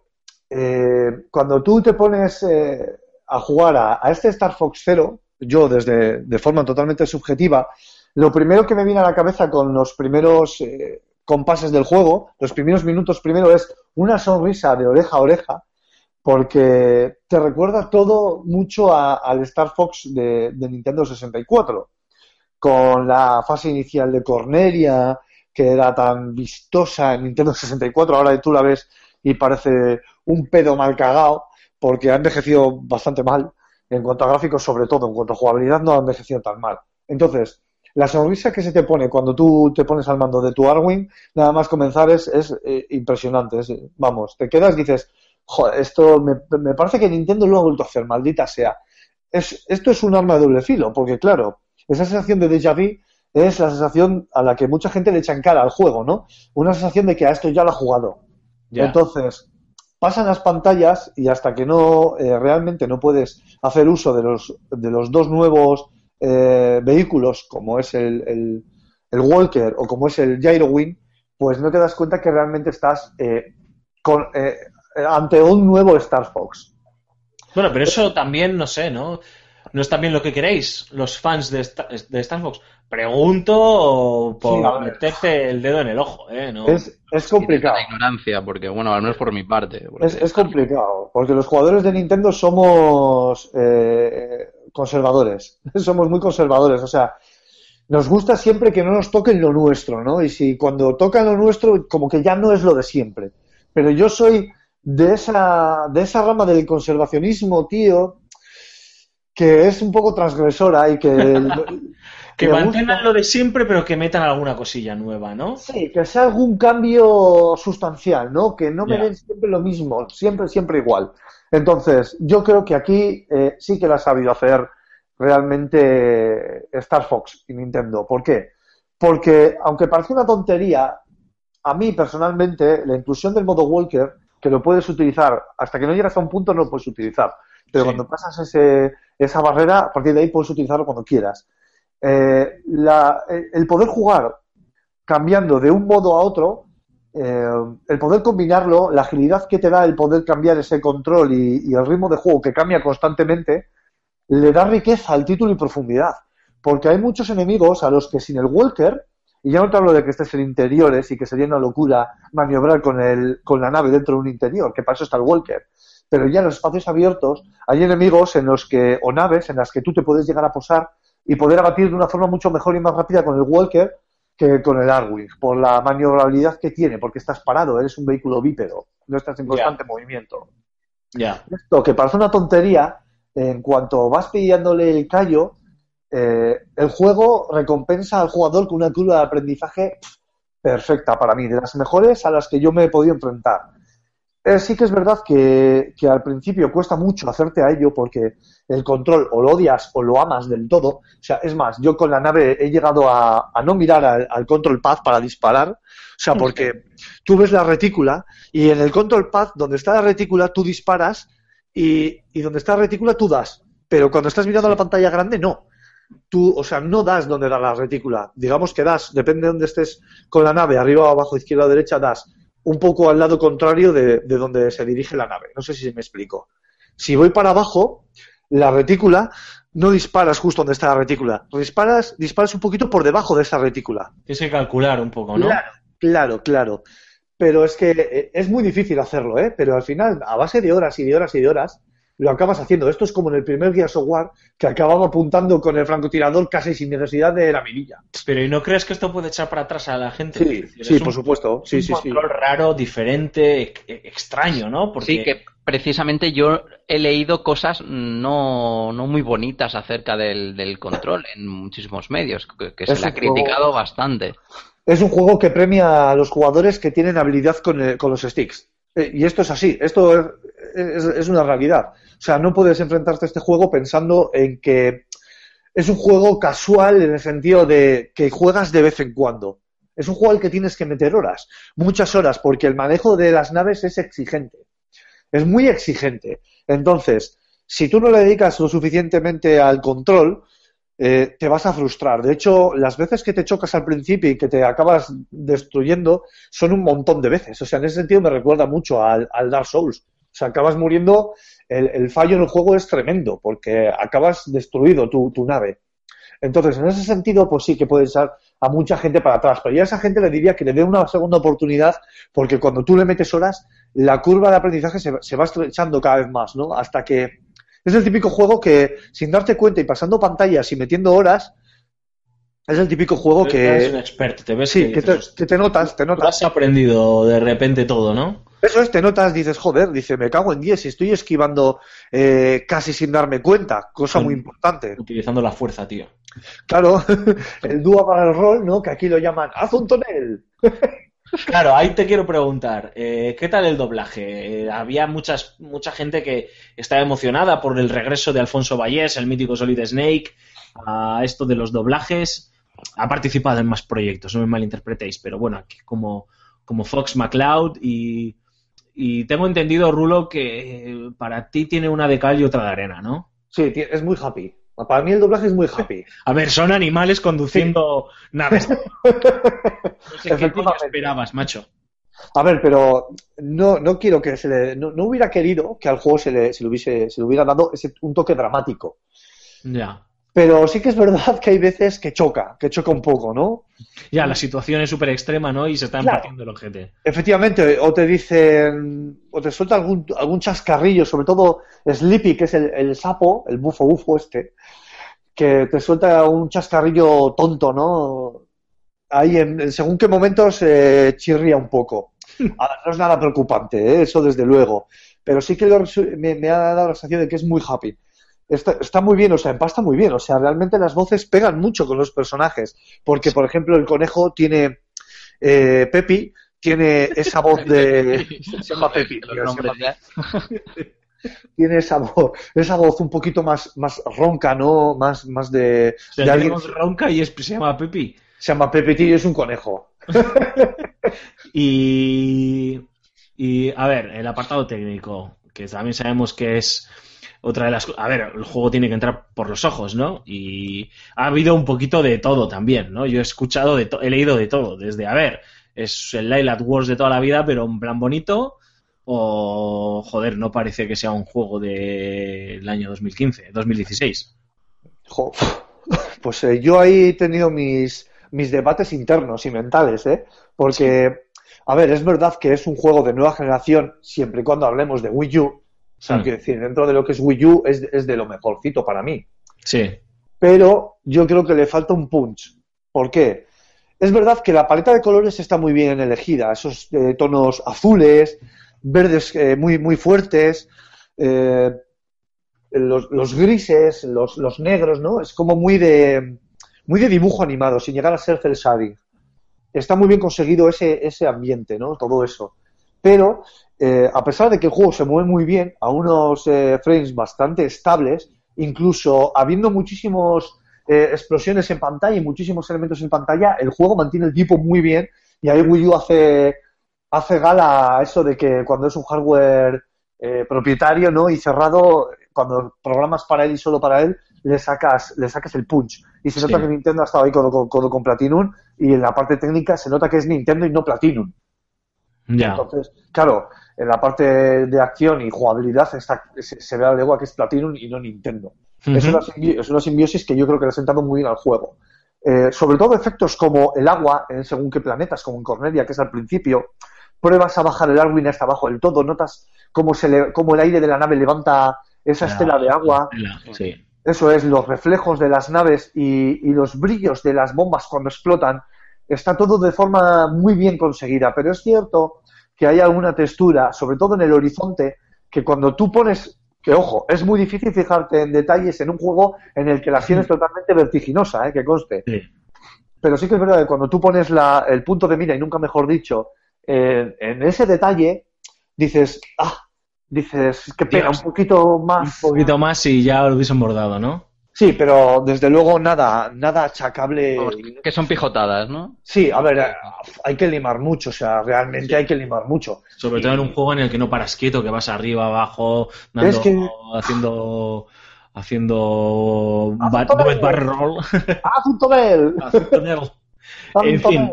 Raúl, ¿qué te parece antes de que pasemos a la, a la sección del oyente y que Cormac no se nos duerma? Eh, nada, brevísimamente, más breve que con el Ratchet y Clank, tus conclusiones con este con este Star Fox eh, Zero. Bueno, es un juego que vas a disfrutarlo si te gusta la acción y los juegos de naves, eh, muy al rollo de, y por compararlo de alguna manera, el Space Harrier, ¿no? O sea, fíjate lo que te digo. Sí, sí, fíjate lo que te ese tipo de mecánicas, viendo en tercera persona así, muy de cerca a la pantalla lo que es el personaje, lo que movemos, la nave. Es un juego vertiginoso que no te va a dejar pensar. Es un juego que cuando tú le metes horas, el juego te devuelve y te agradece mucho el que, el que tú puedas llegar a controlar los vehículos de esta forma, hasta tal punto que tú te veas realmente cómo maniobras de forma espectacular. Eh, los enemigos están muy bien pensados, son gigantes y con unas eh, Made in Platinum, claro, y con unas rutinas y unos patrones de ataques muy bien definidos en los que hacer un uso inteligente del armamento que dispones eh, te da media batalla ganada. Un juego recomendable para todo el mundo y con un toque arcade, incluso eh, con esa regustillo arcade que tiene los Riot Wars, eh, bastante curioso, la verdad.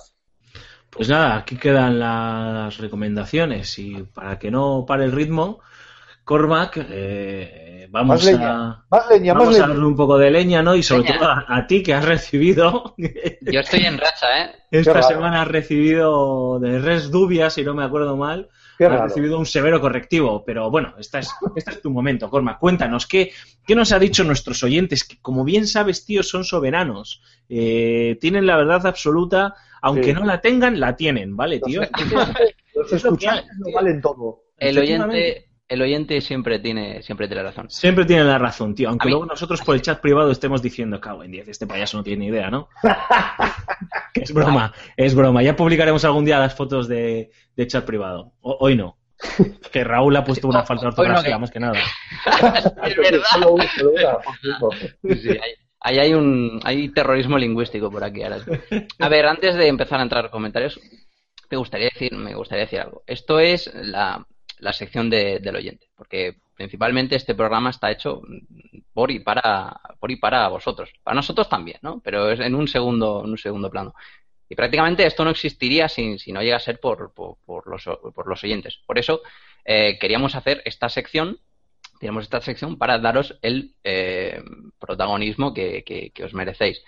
Si No nos da pelota, eh, tío. nos, esforza- nos esforzamos, que a mí no me gusta, por ejemplo, no, yo creo que no nos guste censurar cen- censurar comentarios. A mí es que me gusta leerlos, me gusta leerlos todos, incluso los periodos de Facebook y si hay alguno en el, anterior iVoox, en el anterior eh, programa en iVoox que, nos la hayamos pasado, pues, pues cogemos y lo rescatamos. No, no, no hay por mi parte, eh, que, he sido el, que soy el presunto culpable, no, no, no hay ninguna eh, segunda intención rastrera por, por el hecho de sacar un comentario u, otro, simplemente es que no, no me gusta censurar. Siempre lo intento hacer o lo quiero hacer desde, desde el cariño, desde la coña, pero para, para, para dar, dar, un poquito de, de, de, salseo esto, que al final pues sacamos un debate y estamos todos de acuerdo y esto, esto es un muermo de, de, abuelos cebolleta, que es lo que ha sido siempre vuestro programa, ¿no? Un muermo de abuelos cebolletas. Yo creo que, que el Zasca de Resdubia, que todo esto viene de ahí, yo creo que también es con cariño en realidad, ¿eh? O sea, yo creo que lo hace, no lo sé, que pero bueno, nos, no solo que nos no, ya... corrija, eh, corrígenos eh, si quieres, eh, si no era con cariño y si de verdad estabas indignada y cabreado o, cabreado con, con, con Cormac, eh, pero yo ahí le veo un puntito, pues eso, sí. te doy el zasca, pero hombre, a ver. Bueno, yo lo, lo digo ya no solo por él, sino por todo el mundo, por si alguien, pues le saca un, si alguien si alguien no quiere que, que, le saque un, que le saque un comentario, que me lo diga. Pues que no, que no publique nada. un comentario. Joder. O que me lo diga, o sea, si quiere comentar, que comente, pero que me diga, no quiero, pero va para todo el mundo ya. Por si, por si alguien pues, pues se ofende por, por lo que sea, no. Simplemente esto es para darle un poquito de, de, de salsa al asunto y mejor aún si se habla de Dark Souls. Dicho lo cual, Cormac, cuéntanos, eh, haznos un resumen de, de prensa, eh, los mejores comentarios que nos han dejado. Que es cierto que aquí nos tenemos que quitar el sombrero. Cada vez comentáis más, eh, cada vez nos dejáis más opiniones, más, más impresiones y eso al final nos gusta, ¿no? El, el leerlas y el ir rescatándolas. Ojalá llegue el día en el que no podamos leerlas todas porque son muchas, ¿no? Pero oye, que os lo agradecemos de verdad, que estamos ahí y que las leemos todas y que nos avisamos por nuestros nuestros WhatsApps, nuestros grupos de WhatsApp, por los chats y demás, oye, que está este comentario, tal, si tú puedes comenta, si no, para, para que, o sea, que no os ignoramos, aposta. Nada, empezamos con el top comentarios de la semana. El primero, José Joseillo, 32, que dice: Una alegría entrar tan pronto en iVoox sin contar el programa. Cuando llegue a casa voy a ver qué tal, aunque de duración ya os digo que mal, cabroncetes. Ya sabemos nosotros que que os gustarían que fuesen programas de tres horas, pero al final grabamos casi casi cuando podemos, lo hacemos con muchísimo cariño, pero es, es complicadete. Pero sí que tenemos nuestro objetivo de intentar hacer programas de mínimo hora y, hora y media, dos horas. Lo que pasa que es el de, el, de, el de esa vez, el pasado, fue. Oh, es que fue no fue intencionado, pero fue súper dinámico, todo súper rápido y muy bien y todo perfecto, y por sí. eso quedó tan, quedó tan corto. Pero vamos, que no, no creo que fue intencionado, fue simplemente el ritmo el que salió. Sí, y, y, fue una semana muy, muy rara, o sea, no había grandes temas tampoco, ¿no? Entonces, pues bueno, esta semana hemos tenido suerte, han coincidido dos temazos y varios juegos, y hay veces que pasa eso, ¿no? Que tampoco queremos alargar eh, inevitablemente los temas porque es un, un un coñazo, si no. En fin, siguiente comentario. Bueno, ya, ya, estamos, ya, ya, está este programa que va a quedar larguito para compensar el pasado. Efectivamente. Eh, Resubias dice que eh, no solo la ética no tiene nada que ver con los remasters, sino hay gente que cree que la ley de la oferta y la demanda es un principio moral. el del capitalismo, añade. añade ahí, sí. Bien, bien. Eh, ¿Qué más? Hay una de Facebook eh, de última hora, aquí por, por el teleprompter, del bueno, señor Fran Rodríguez. En riguroso directo, eh, que conste. Oh. Sí, sí, en, leemos en directo, sí, sí. Dice, ahí estamos, que dice sobre NX, ahora al menos ya sabemos que sale en marzo de 2017. De potencia va a ir sobrada por los rumores de que usará una GPU AMD Polaris, que es lo que, lo que hemos comentado antes, igual, igual que, que, PS4, igual que PS4 Neo. Ahora solo falta que tenga grandes exclusivas como un Mario en 3D como los Galaxy, una, una, un Zelda a la altura y demás sagas míticas. Y si además de eso las Third Party sacan sus juegos en NX, podría salir una consola muy decente. Buah, pero esto ya es el futuro. Firmo debajo. Fran. Futuro, futuro distópico, ¿no? Exactamente. Hombre, espero que no sea distópico, tío. Me dolería mucho que no se cumpliese nada de lo que ha dicho, de lo que ha dicho Fran, porque, porque coño, tío, es que es lo que tiene que hacer Nintendo. Sí, es lo que ha hecho siempre y que en algún momento, no sabemos cuándo, pues se desvió. Un Zelda potente, un Mario en 3D Sunshine Galaxy, llámalo como un Universe, que le ponga el sobrenombre que quiera, que rescate las, las franquicias míticas, tío, que eh, estreche esa alianza con Platinum, tío, los tíos de Platinum son tíos súper talentosos, pues dales una de tus franquicias y que te la reconstruyan, ¿sabes? No sé, yo ahí estoy con, con Fran, pero vamos, se ha metido de cabeza. En fin, ¿algún comentario más, Sí. Resdubia que está on fire dice que los bosses, que, que los bosses sean más o menos fáciles, eh, hablando de Dark Souls 3, no significa que estén poco inspirados. De hecho, en mi opinión, Dark Souls 3 es el Souls con bosses más variados y originales desde, desde Demon. ¡Boom! Bueno, bueno, al fin y al cabo son, pienso que es cuestión de ta- también de, de, de gustos, ¿no? Porque que yo hablé de que el- los, los, los bosses no me parezcan en el Dark Souls 3 tan inspirados, viene en parte por muchas cosas. Primero porque mm, la, principal es que no hay ningún Soul, ya me lo he hecho entero, no hay ningún Soul, eh, un- perdón, no hay ningún jefe en el Dark Souls 3 que me haya enamorado. Ni que tampoco que me haya hecho perder la, la, la paciencia, que me han tirado ahí dos o tres horas para, para pasármelo como sí que han hecho lo- los anteriores. Tiene que, mm, tiene que ver con, con claro, con, con gustos estéticos, gustos subjetivos, con que la mecánica te, te sorprenda o con que, claro, o con, o con la dificultad también. Pues son, son, son muchas cosas, pero Es que que sí. también- y por el, lo- por el lore también. O sea, es que hay, hay, yo recu- perdona, y ahora te, te, te doy paso, Alfonso. Es que hay, yo recuerdo, si recuerdo los anteriores Souls o Bloodborne, eh, es por, por varios jefes que, hostia, pues este fue, este enfrentamiento fue icónico. Este, je- este jefe por el lore me encanta. Eh, hay uno en Bloodborne que no, no voy a decir el nombre por no, por, por no hacer un spoiler, que, que, que, que me, que me enamora. Tengo el fondo de pantalla de ese, de, de ese boss en el PC, pero con Dark Souls 3 es que no me ha parecido eso. Me ha parecido que tiene, que tiene uno, el, es el Souls con los mejores niveles y con los mejores enemigos eh, normales que, que, tiene y el, mejor en muchos aspectos, pero es que en cuestión de bosses es que no hay ninguno que me haya, no hay ninguno que me haya enamorado, pero esto es simplemente su, eh, su opinión personal. Hay mucha gente, muchísima gente que, que, le, que les ha encantado, que le parece el mejor Souls de lejos y sí me parece, me parece un buen candidato a serlo, pero simplemente, simplemente eso. Ya está. Sí, a ver, yo creo, eh, no tengo ni idea, porque ya sabéis que estos juegos yo ni idea, ¿no? Pero yo creo que también viene en base a- al trajín que lleváis ya de juegos, ¿no? Ya los conocéis, ya estáis acostumbrados a jugar a, a los Souls, ya sabéis muy bien qué os podéis encontrar y qué no, cómo, cómo enfrentaros a ellos, y entonces es bastante probable que a ti el Dark Souls 3 no te sorprenda tanto como me, me pudiese sorprender a mí, ¿no? O a mí, ¿eh? es muy probable que un Dark Souls 3 a mí me hiciese llorar y me hiciese frustrarme, ¿no?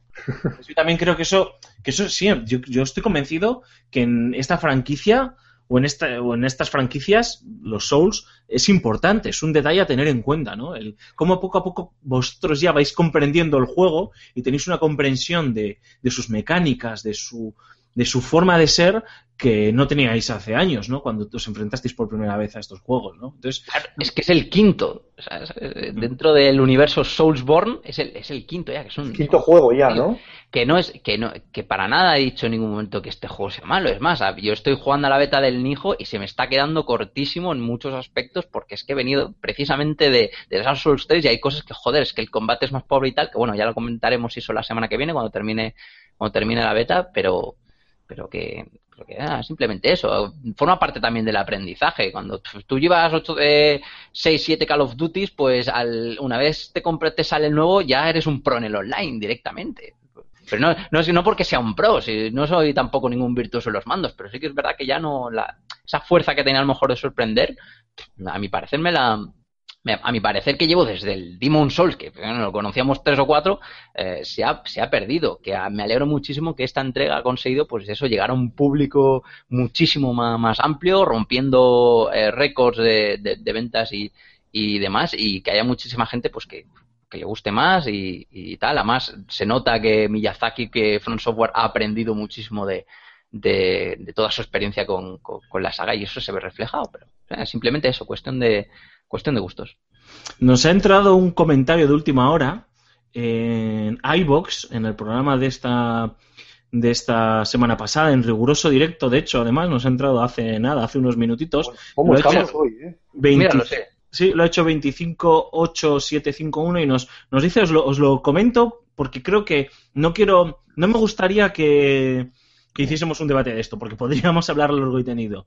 Eh, me gustaría que hiciésemos el comentario, porque coño, lo ha hecho y justo estamos leyendo los comentarios, y ya si eso nos lo apuntamos para otro día. Voy a ser muy rápido.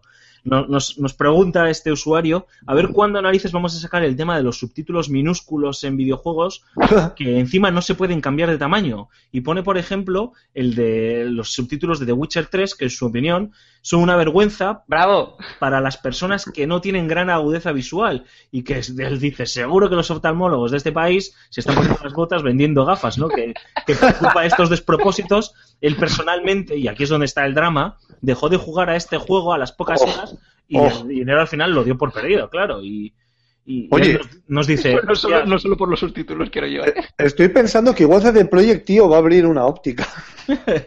No, eh, yo ah, estoy aquí con el compañero o la compañera porque sí que es cierto que a mí lo que me llama muchísimo la atención es que no te den la posibilidad de hacer más grandes o de cambiarle el color de los Mm. subtítulos que puedan ayudar a, a su lectura. Me acuerdo en su día, cuando empezó toda esta polémica con las televisiones en HD, el drama que supuso el Dead Rising, el primer Dead Rising de Xbox Madre mía, eso sí que fue un 360. drama, macho. que, que los subtítulos eran enanérrimos. Y claro, yo soy miope eh, y me gusta no me gusta jugar a metro y medio o a 50 centímetros de la pantalla, ¿sabes? Me gusta jugar a una distancia prudencial y estar cómodo. Pues eso era un coñazo. Los Grand Theft Auto, los Red Dead Redemption, el de Witcher, sí que es cierto que requieren hacer un esfuerzo eh, extra ya el estar leyendo los subtítulos. Si tienes algún problema de vista, pues es una putada, tío. Y en mi opinión, yo creo que no costaría nada dar esa accesibilidad de permitir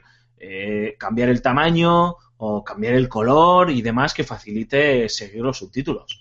Y es que creo que son, los quieren dejar ahí como un poco apartado para que veas todo el potencial gráfico que tiene el juego, por ejemplo, en el caso de Witcher, pero claro, hay tanta cantidad de texto Claro, que, que- que resu- primero que resulta agobiante y segundo que claro, que tienen que poner las letras minúsculas pues para que no tapen eh, eh, media escena de sexo y, y que, y que, bueno, tampoco te pierdas la, la historia.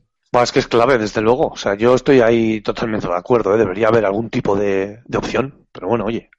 Sí, sobre todo porque yo creo que eso es algo que no que no Que no hace daño. im- implica gran cambio. Yo puedo, puedo pensar que van los tiros por lo que dice Cormac, ¿no? Pero que también llega un momento en el que tú lo que quieres, caramba, es que la gente juegue al juego, ¿no? Es decir, vale, sí, que vea que yo me lo he currado, que soy un hacha eh, a nivel técnico, exprimido eh, la, tecnológicamente el, el videojuego y las consolas y los ordenadores están sacando chispas y mi diseño artístico es la bomba, ya, pero si la gente no puede leer los subtítulos, tronco, porque no los sacas traducido y doblado al castellano, pues por lo menos da esa posibilidad. Yo ahí, vamos, estoy completamente a favor de, de lo que ha dicho nuestro amigo. Y Cormac, creo que ya no tenemos nada más, ¿no? Ya está a tope. Ya está a tope. Pues si os parece, os dejamos con la firma de José Carlos Castillo. Como os hemos dicho, va a hablar de el videojuego 1666, aquella polémica entre Patrice Desilets, creador de Assassin's Creed, y Ubisoft, cuando Patrice dejó eh, la compañía Gala y demás. Bueno, entre medias, tuvieron un litigio que tuvo como principal damnificado este videojuego. Os dejamos con José Carlos, volvemos en unos minutitos y ya sí, ya sí que sí, para despedirnos.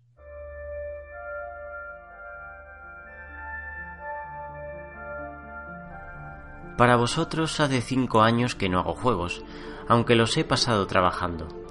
1666 comenzó su desarrollo tras Assassin's Creed. Espero retomarlo algún día. Estoy en juicios para recuperar los derechos del juego, de hecho, aunque mejor no hablar más al respecto.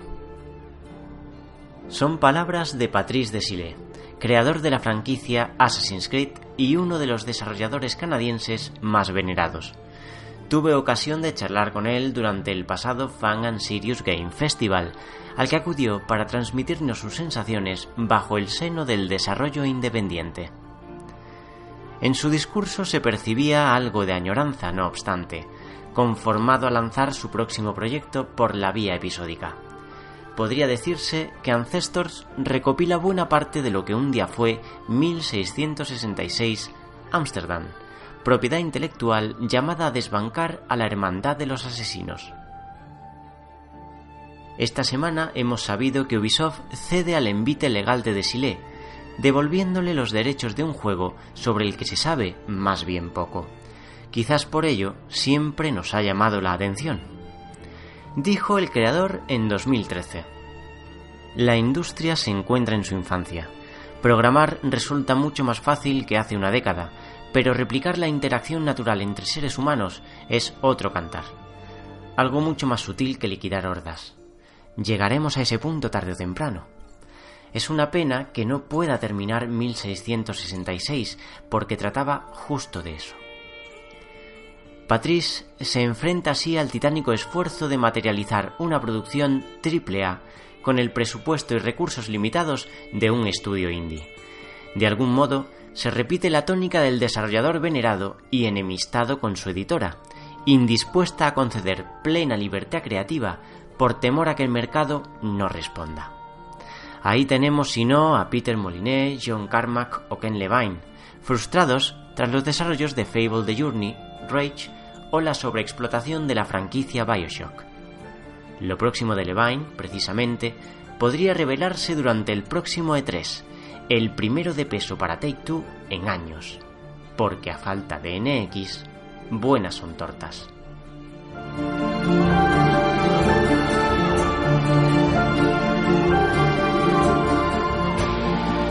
Pues ya hemos llegado al final, señores. La verdad Vale. es que se ha pasado rapidito, ¿no? Ha sido un, un programa bastante, bastante cargado. Mm, Sí, sí, sí. Ha estado cargado de, de- de información, de noticias, de, de juegos. Espero que, que hayáis disfrutado y, y bueno, espero que vosotros también, Mark y, y Rulo, Cormac. Hasta la semana que viene. Pues sí, se nos queda cerca un programa de dos horas, eh, o, o dos, no, pasará las dos horas, imagino. Y nada, eh, fantástico. Sí, cuanto aquí, cuanto más, mejor nos lo pasamos. Hasta la semana que viene. La semana que viene más y mejor. Y Raulillo, como siempre, toca despedirse, recordar todas las vías de contacto y bueno, pues ya sabes, la parte está de circo que también se te da. Bueno, pues nada, un, un gran programa, caballeros. Es un placer tocar junto a ustedes. Y la próxima semana, pues más y mejor. Así que vamos ya, si queréis, con las vías de contacto, que son Revista FS Gamer y Level Up en Facebook. Tenemos también Twitter, Google Plus y YouTube, antiguo canal de Juegos, donde además de darle al like, podéis dejar vuestros comentarios para que los desechemos automáticamente.